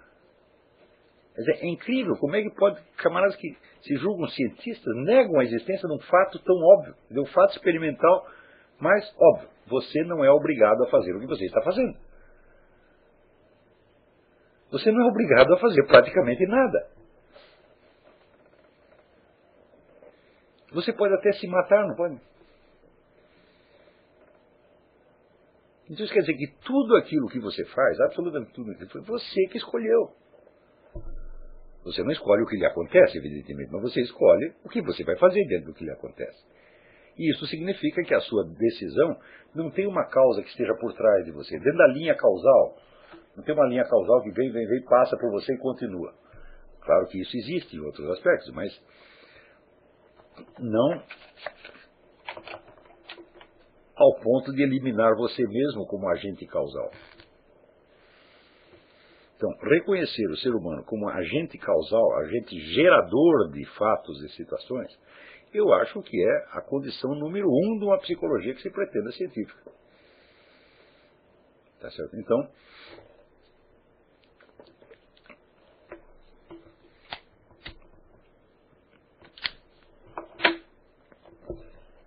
inclusive, você, se você não tem isto, você não vai conseguir distinguir entre o que foi você que fez e o que lhe aconteceu. E se você não, nunca faz nada, sempre tudo tem uma causa que vai além de você, então, se isso acontecesse mesmo, você não poderia distinguir essas causas. Se você consegue distingui-las, hum? Por exemplo, eu estou andando na rua e cai um tijolo na minha cabeça. Hein? Eu sei que não fui eu que fiz isso. Como é que eu sei que não fui eu que fiz isso? né? porque tem alguma coisa que eu fiz. E eu sei distinguir. Né? Quer dizer, se alguém vem e bate em você, como é que você sabe que não foi você que bateu nele? Hum?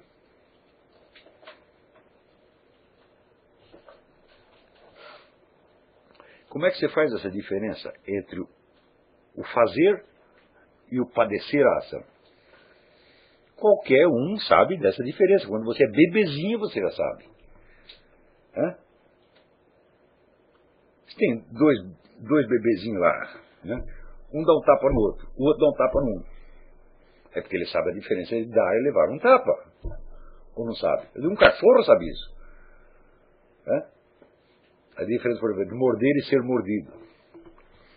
Mas, o meu filho Thales, quando era pequeno, tinha um cachorro chamado Bidu, ele discutia com o Bidu e mordia o Bidu quando, né? quando o outro não concordava com o argumento dele. Né? Então, tanto ele entendia isso, quanto o Bidu entendia perfeitamente também. Ora, só que nós somos capazes de fazer essa distinção num número muito maior de casos do que um cachorro poderia fazer.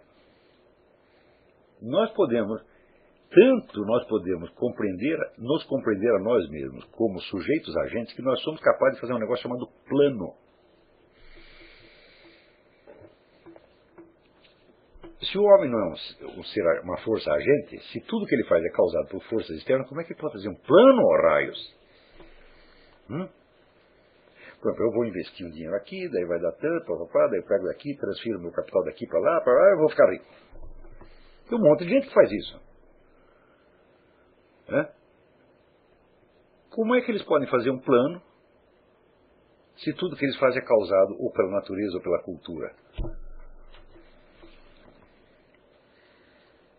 Está Então, reconhecer o ser humano como força agente e, portanto, como uma causa por trás da qual não há mais nada, ou seja, é um, o ser humano como começo, como princípio. Tá Se a gente não é capaz de aceitar isso, então nós estamos vivendo no mundo da carochinha. Tá e esse mundo da carochinha é uma boa parte da psicologia contemporânea. Eu outro dia estava lendo para vocês o texto do Kurt Levin, eu não conheço as obras completas do Kurt Levin, tá certo? Mas em tudo o que eu li, tudo que ele fala sobre educação é sempre um sujeito educando o outro. A educação como uma influência recebida de fora. Eu digo, mas ué, que raio de educação é essa onde não existe aprendizado? Hã? Porque quem é o sujeito do aprendizado? É o cara que está aprendendo, não é o sujeito que está ensinando. Hã? Se não existir aprendizado, a educação é inútil. Se você pegar um retardado mental, do, que é idoso, tentar ensinar o sujeito a falar grego, então não vai dar, pô. Ainda que você exerça toda a influência do mundo, quer dizer, o receptor da influência não é só receptor, ele é agente também. É? E, digo, e no aprendizado, o aluno é o único agente, na verdade. É? Um professor pode criar circunstâncias, pode dar as oportunidades, mas se você não quiser aprender, não tem jeito. Então, então o mundo da educação, tal como concebido por Kurt Lewin, é um mundo onde pessoas infinitamente espertas, como ele próprio, hum, programam a cabeça de idiotas né, que aceitam tudo passivamente. mas para aceitar até passivamente você precisa ser um sujeito agente, pô. Então, para compreender o processo educacional, nós temos que partir não da influência exercida por uma, por uma pessoa sobre outra, mas temos que partir da noção do aprendizado. Né? E o aprendizado é o, que, é o que? Aquilo que eu busco conhecer. Então, mas parece isso aí é uma das coisas mais difíceis que tem com a psicologia contemporânea, né? Com a psicologia teórica, porque no campo da psicoterapia as pessoas sabem fazer a coisa direitinho. Qualquer psicoterapeuta sabe que ele não vai moldar a cabeça do seu paciente direitinho, porque tudo que ele sugerir o paciente pode aceitar ou não aceitar. Não é isso? E se a influência está ficando muito avassaladora, você simplesmente termina a psicoterapia e vai embora, já não pago mais. Porque pelo menos esta margem de, de ação você tem. Então, na prática da psicoterapia, a prática da psicoterapia desmente diariamente todas as teorias, a maioria das teorias psicológicas que circulam por aí. Então, como você vai ver que essa discussão de natureza e cultura ainda é, passados de 100 anos, ainda é o tema predominante, eles, bom, eles não descobriram que existem pessoas. Né? E que as pessoas manipulam os dados da natureza e os dados da cultura de acordo com uma escolha que elas fizeram. Então,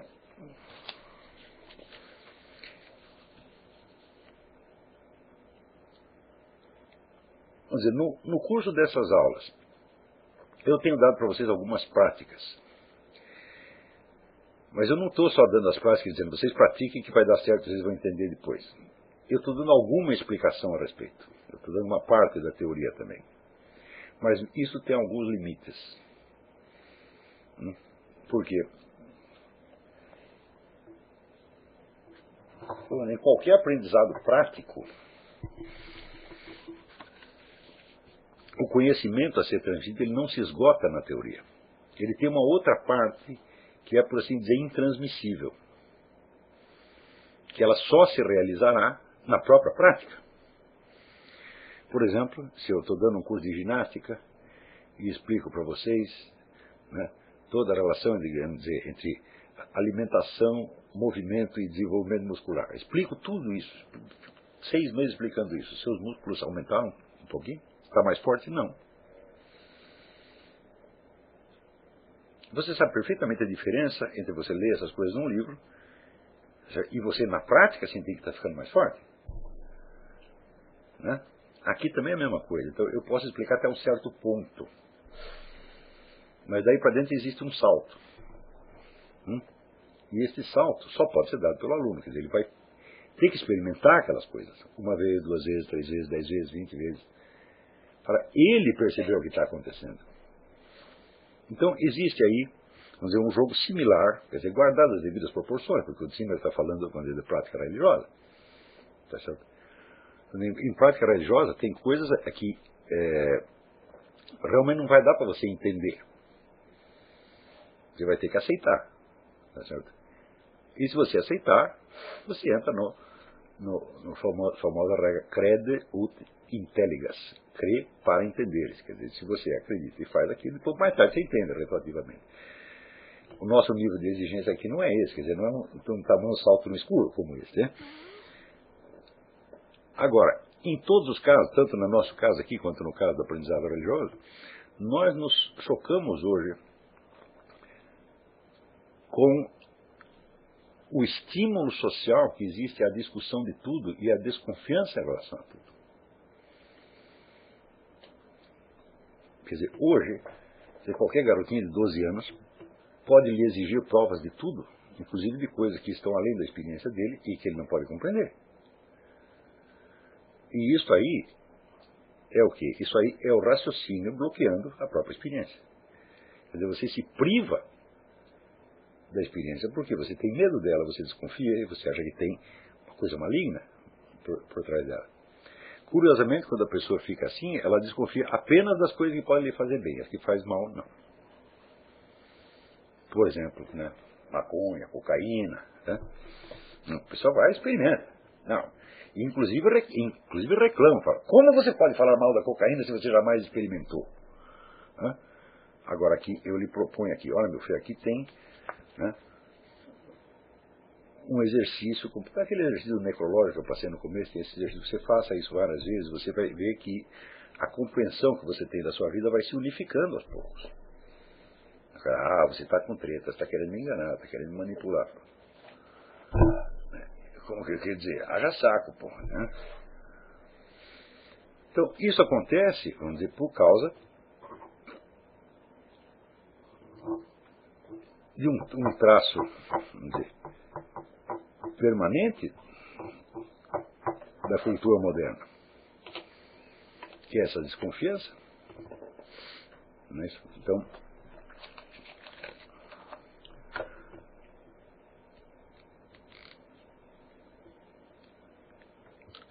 mais ainda,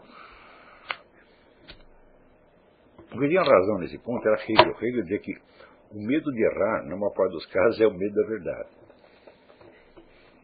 E eu acho que tem toda razão nisso. Por quê? O que, que significa o errar? Significa que você vai pensar uma coisa do jeito que ela não é. Eu digo, meu filho, se você não pensar do jeito que ela não é, você também não vai conseguir chegar no que ela é.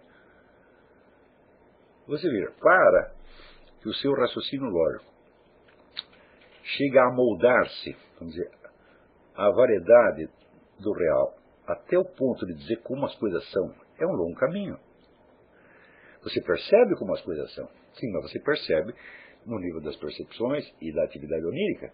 Ou seja, são percepções fugazes. Quando você tenta estabilizar, o que, faz? Você impõe ali uma forma lógica que não está adequada e você passa a acreditar nessa forma lógica em vez de acreditar na sua experiência. Só que daí você se apega àquilo. E você se fecha para novas percepções. E aí acabou. Então, quer dizer que a transição da percepção e imaginação para o discurso lógico tem que ser uma transição feita delicadamente, hum? com muito cuidado, tá e ao longo do tempo. Se você pensar bem, olha, o que, que distingue um grande filósofo como Aristóteles de um imbecil qualquer, qualquer, qualquer pessoa do Ministério Lula? Né? Ah, Aristóteles tinha mais QI, falou, não sabemos. Hum? Eu sei o seguinte, você olhe lá, lê nas obras de Aristóteles, veja a multidão de coisas e de fatos que Aristóteles percebeu. Hum? Nota a sutileza com que ele percebe os seus próprios processos mentais, hum? que são iguais aos nossos. Aquilo que Aristóteles percebeu e escreveu, nós também percebemos. Só que perceber e passar adiante. É? Então, ele se permitia perceber essas coisas sem ficar assustado e desorientado com elas. Por quê? Porque ele não exigia compreender imediatamente. E esse é o grande problema. Antes de compreender, é preciso saber. É a coisa mais óbvia do mundo, é? E se você já quer explicações no começo, bom, então você não vai saber nada. Então, condição número um do aprendizado: abrir-se a uma multidão de fatos externos e internos que você não compreende de maneira alguma. Hum? E saber que você só vai compreender uma parte. E desta parte que você compreende, você só vai conseguir explicar uma parte menor ainda.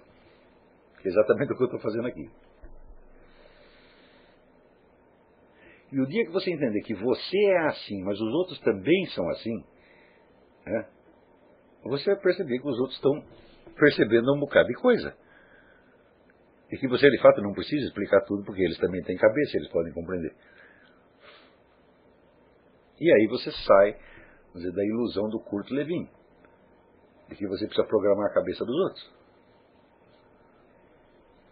Uma das coisas que eu achei mais, acho mais engraçado no Kurt Levin é o seguinte, ele diz, nós, é uma obra de engenharia social para você programar as pessoas para elas viverem numa sociedade democrática e terem mentalidade democrática em vez de ter mentalidade ditatorial.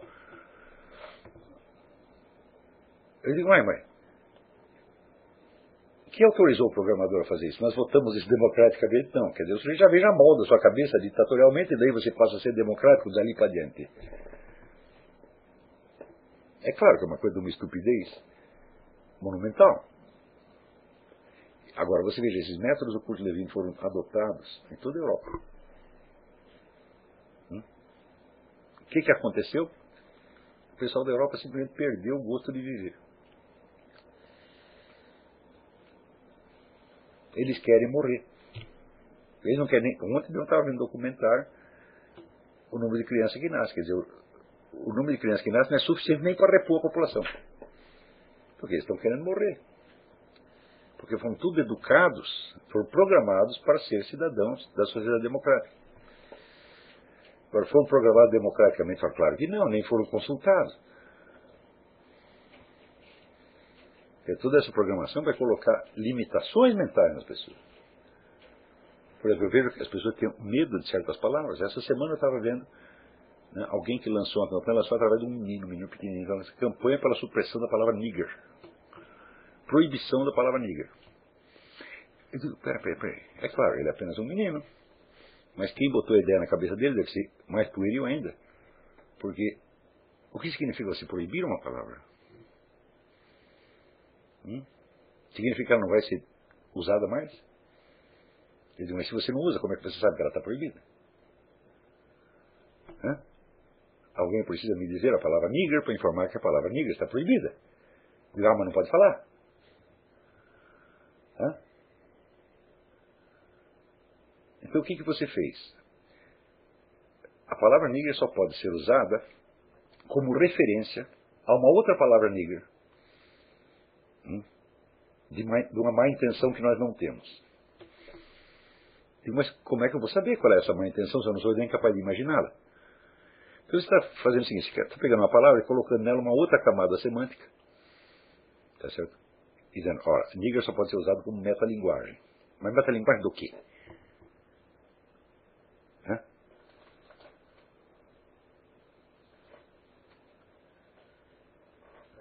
Outra coisa. Hum. Ah, todo mundo sabe o que é nigger. É, nigger é o, é o pejorativo do black, é? quando você quer. Né, é, era como os senhores de escravos chamavam, chamavam os escravos, nigger, né? Eles falam niga, né? O próprio negro fala niga. então, mas é. Veja, niga já é um comentário irônico. Não é isso? Quando o negro se chama assim mesmo de niga, ou chama seus amigos de niga, ele está fazendo um comentário irônico ao que, ao termo que o branco usaria pejorativamente contra eles. Ele não está usando pejorativamente, ele já está segunda camada. Agora tem uma terceira. Proíbo a palavra nigger, mas eu proíbo também o niga. Hã?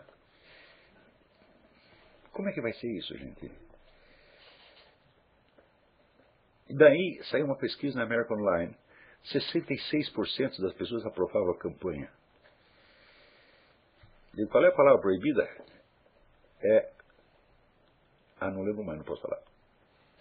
É assim?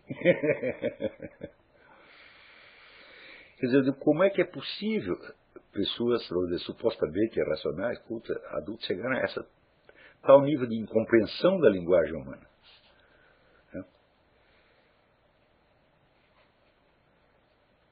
Então, na verdade não é uma incompreensão é uma geração premeditada de impedimentos mentais. É um processo de estupidificação planejada. O sujeito que aceitar a proibição de uma só palavra, ele está liquidado. Porque toda vez que ele usar um eufemismo, né? por exemplo, nós escrevemos eles dizem the N-word, a palavra N. Mas ele sabe a que ele está se referindo. Então não pode falar, mas pode pensar. Pode pensar só para não falar. Esse negócio complicou formidavelmente.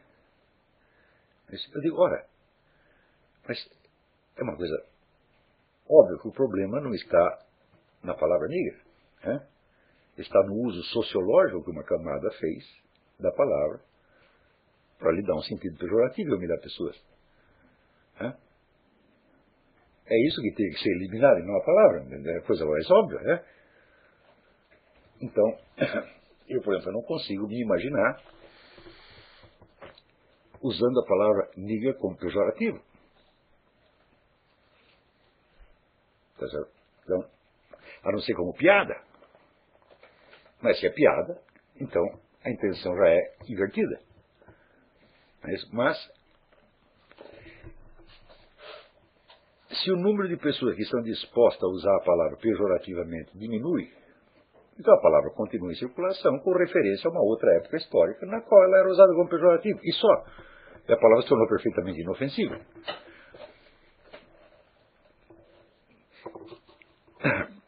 Mas eu tenho pensado realmente como é que se faz para proibir uma palavra. Uma palavra pode cair, sumir de circulação por decurso de prática, ninguém usa a palavra, tá certo? Porém, para a proibição continuar vigente, é necessário que a palavra continue vigente também. Não é isso?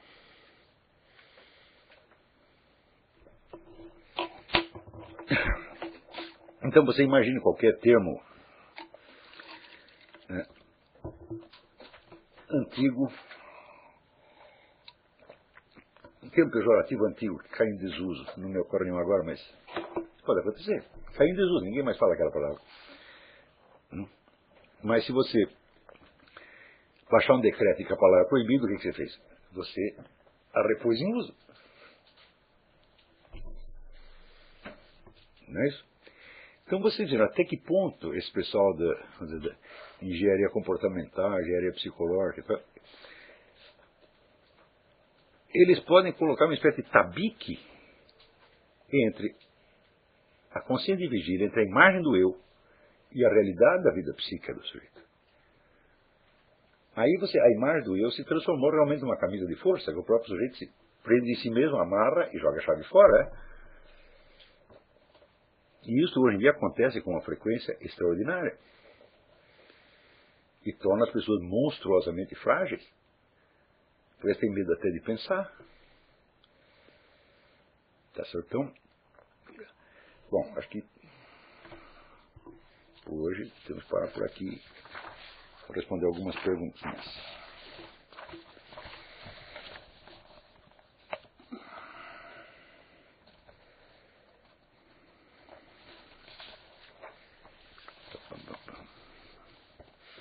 Aqui o Antônio Vargas pergunta: é, Muito obrigado pela oportunidade de participar desse curso. Eu escrevo porque estou tendo dificuldade em me situar dentro do curso. Eu me explico. Antes de entrar no curso, eu já tinha investigações filosóficas próprias que desenvolvi durante a graduação em filosofia na UNB, e agora continuo no mestrado em Berlim. E eu aprendo muita coisa nesse curso online que auxilia minhas meditações. Tenho desenvolvido também bastante a consciência de exatamente onde a minha formação está deficiente.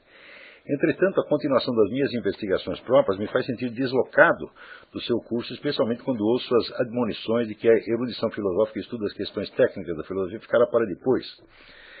Que o nosso foco deve ser em adquirir os instrumentos necessários para a filosofia. Você tem alguma dica de como conciliar o curso com o interesse, com esse outro interesse paralelo em filosofia? Bom, é, eu não tenho uma fórmula mágica para isso, porque nos cursos que você fez, questões filosóficas têm, vamos dizer, um modo mais ou menos protocolar de ser tratado, né?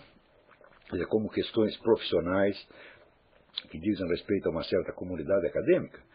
Ao passo que aqui nós estamos tentando, vamos dizer, arraigar a prática da filosofia o mais possível, na pessoa real, concreta, considerada, independentemente da sua identidade profissional na verdade não é independentemente, mas englobando essa atividade profissional apenas como uma parte dela, tá certo? uma parte muito limitada e deficiente. Né?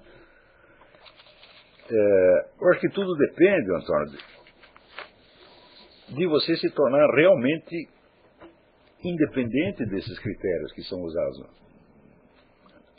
nos cursos que você fez. Você não pode tentar, vamos dizer, levar suas investigações pelo lado que eu estou propondo.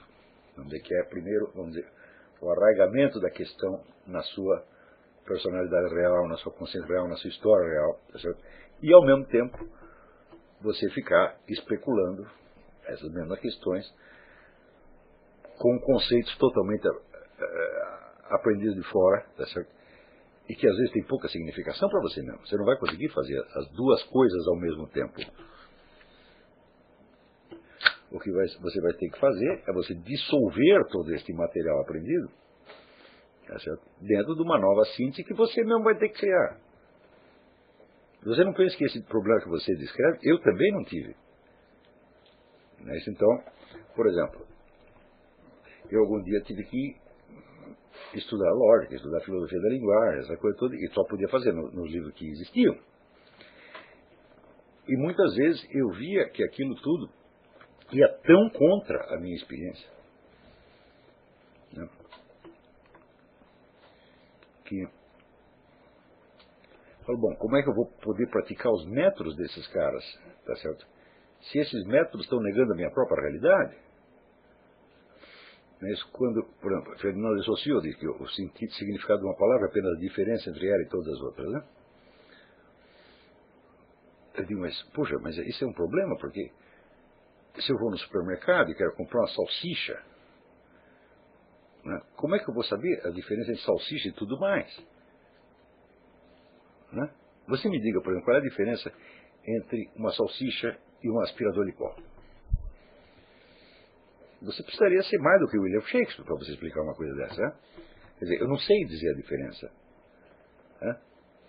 Eu sei porque eu olho a salsicha, olho aspirador de pó, posso até tentar comer o aspirador de pó, mas não vai funcionar. E posso comer a salsicha. Hum? Eu não sei definição de um e não sei definição do outro.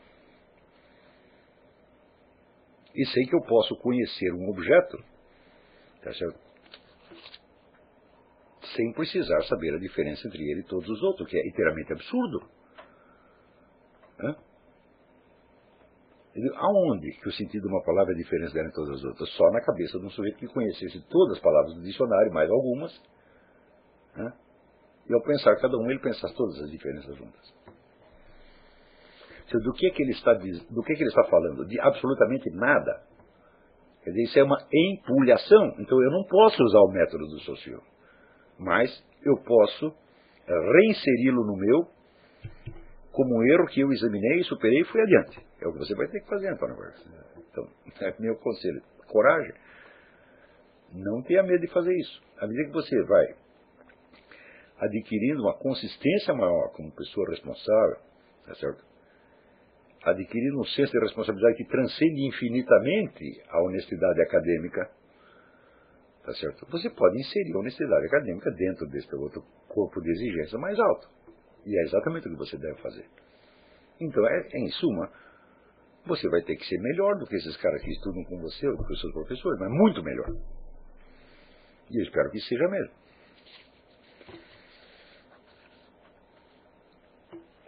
É, Humberto Campolina, gostaria de ouvir seu parecer sobre os estudos sobre o marxismo e espírito revolucionário do filósofo Leszek Kolakowski.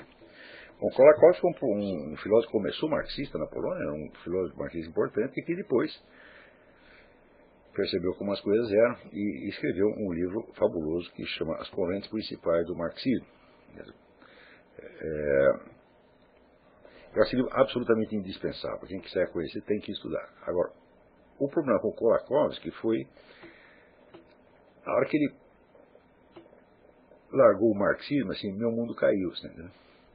Então ele caiu numa espécie de pessimismo total, que beira até, vamos dizer, o, o, ceticismo e começou a especular essas coisas. Eh, ele tem um livro que chama O Horror Metafísico e assim por diante. Fala, bom,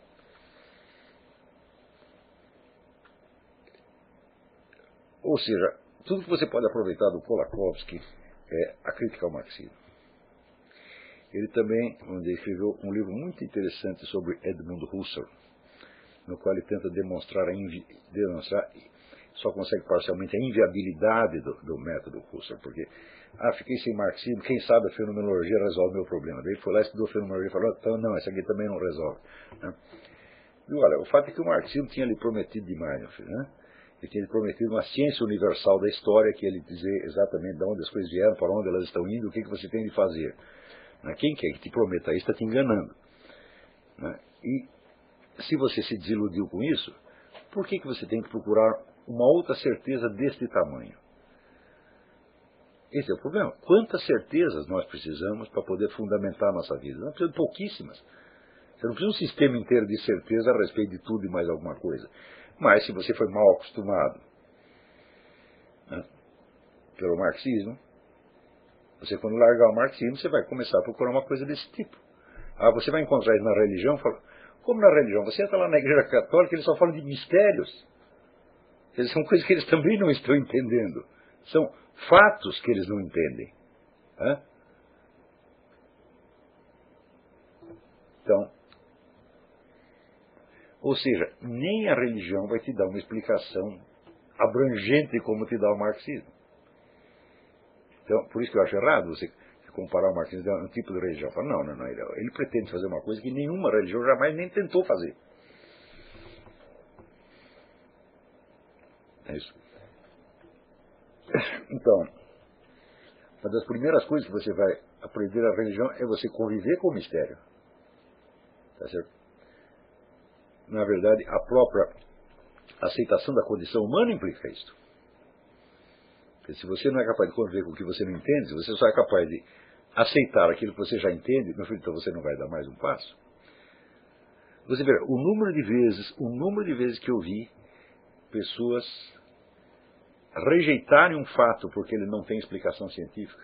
Dizem, mas isso acontece com uma tal frequência, uma tal frequência, e a pessoa não percebe o quanto é absurdo isso aí. Porque se você só pode aceitar fatos que têm uma explicação científica, você jamais poderia aceitar o primeiro fato. É então, ou a ciência sabe tudo e já tem explicação para tudo, e não há mais nada a conhecer, ou então nós não poderemos conhecer nem o primeiro fato e nem o fato seguinte.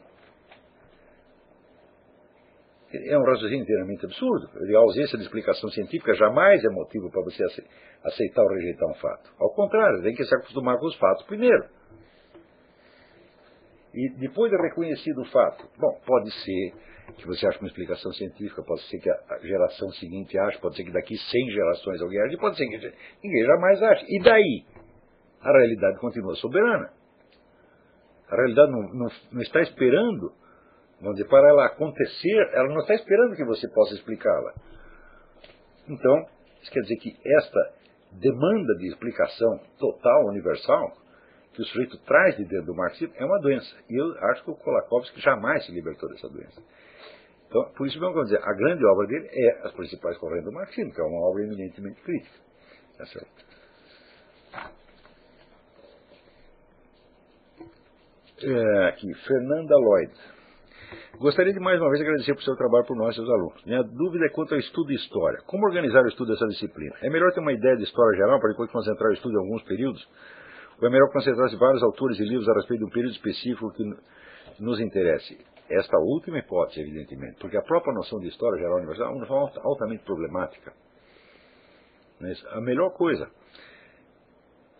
é você pegar um ou alguns poucos livros de história sobre um período específico, um acontecimento específico, e você estudar esse livro não só no conteúdo dele, mas na própria composição, quer dizer, como é que o sujeito fez isto?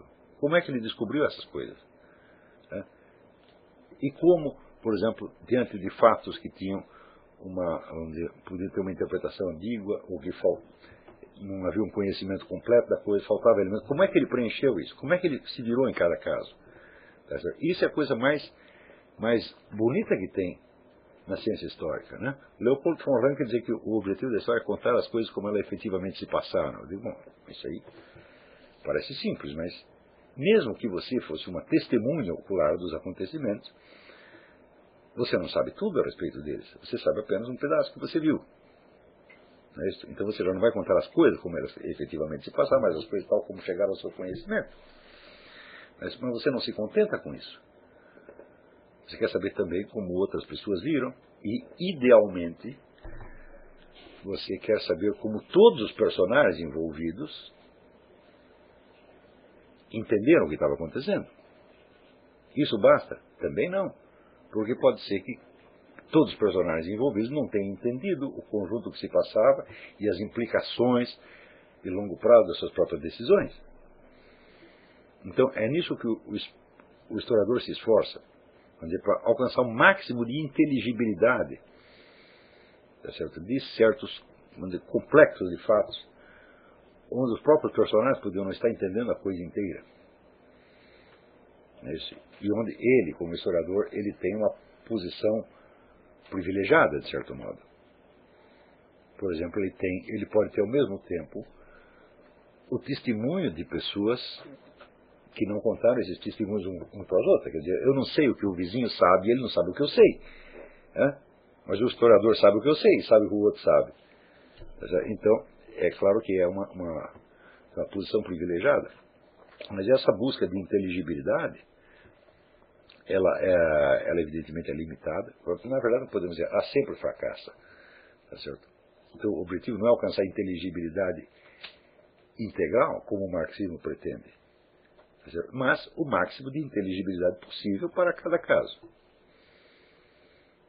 Não é isso? Então, você pega algum bom livro de história tá certo? e leia o livro e depois veja as fontes de onde o sujeito foi tirando e como ele trabalhou cada uma. Isso é que é uma verdadeira maravilha você fazer isso. Em alguns casos é muito difícil, porque alguns historiadores lidam com uma tal multiplicidade de, de, de fontes, às vezes de natureza totalmente heterogênea, né, que nós teríamos dificuldade de lidar com aquilo. Tá então, mas tem alguns livros que eles é,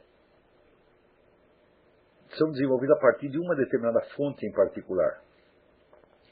Então, por exemplo, existe um livro belíssimo no Brasil que chama Vida e Morte do Bandeirante, o autor chama Alcântara Machado. Né? Ou um conjunto de documentos que foi liberado, vamos dizer, pelo governo, e ele pegou aqueles documentos e trabalhou em cima disso. Leia isso para você ver como um belo historiador né, trabalha um conjunto definido de, de, documentos. Agora, em outros casos, por exemplo, pegar o livro do, do Modris o Rites of Spring, a multiplicidade de fontes que ele usou, mas é uma vida inteira de leitura que ele usou para fazer aquilo. Né? Leitura, observação, ele usa ali obras de arte, diários de pessoas, jornais, eh, documentos oficiais, tudo, tudo, tudo, tudo entrou ali.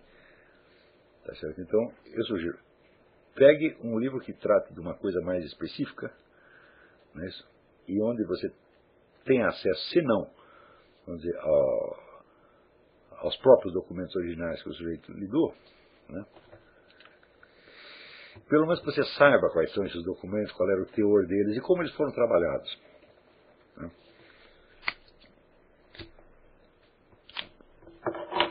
Muito bem. É... Paulo Henrique, o senhor mencionou uma das suas últimas aulas que em um certo período dedicou-se a ler várias coisas sobre a vida cultural e política da Alemanha pré-nazista. Outro dia estava vendo um livro de fotos sobre o Festival de Salzburg.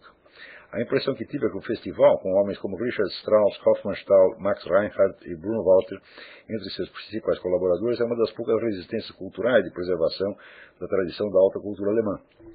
Será que a minha impressão foi correta?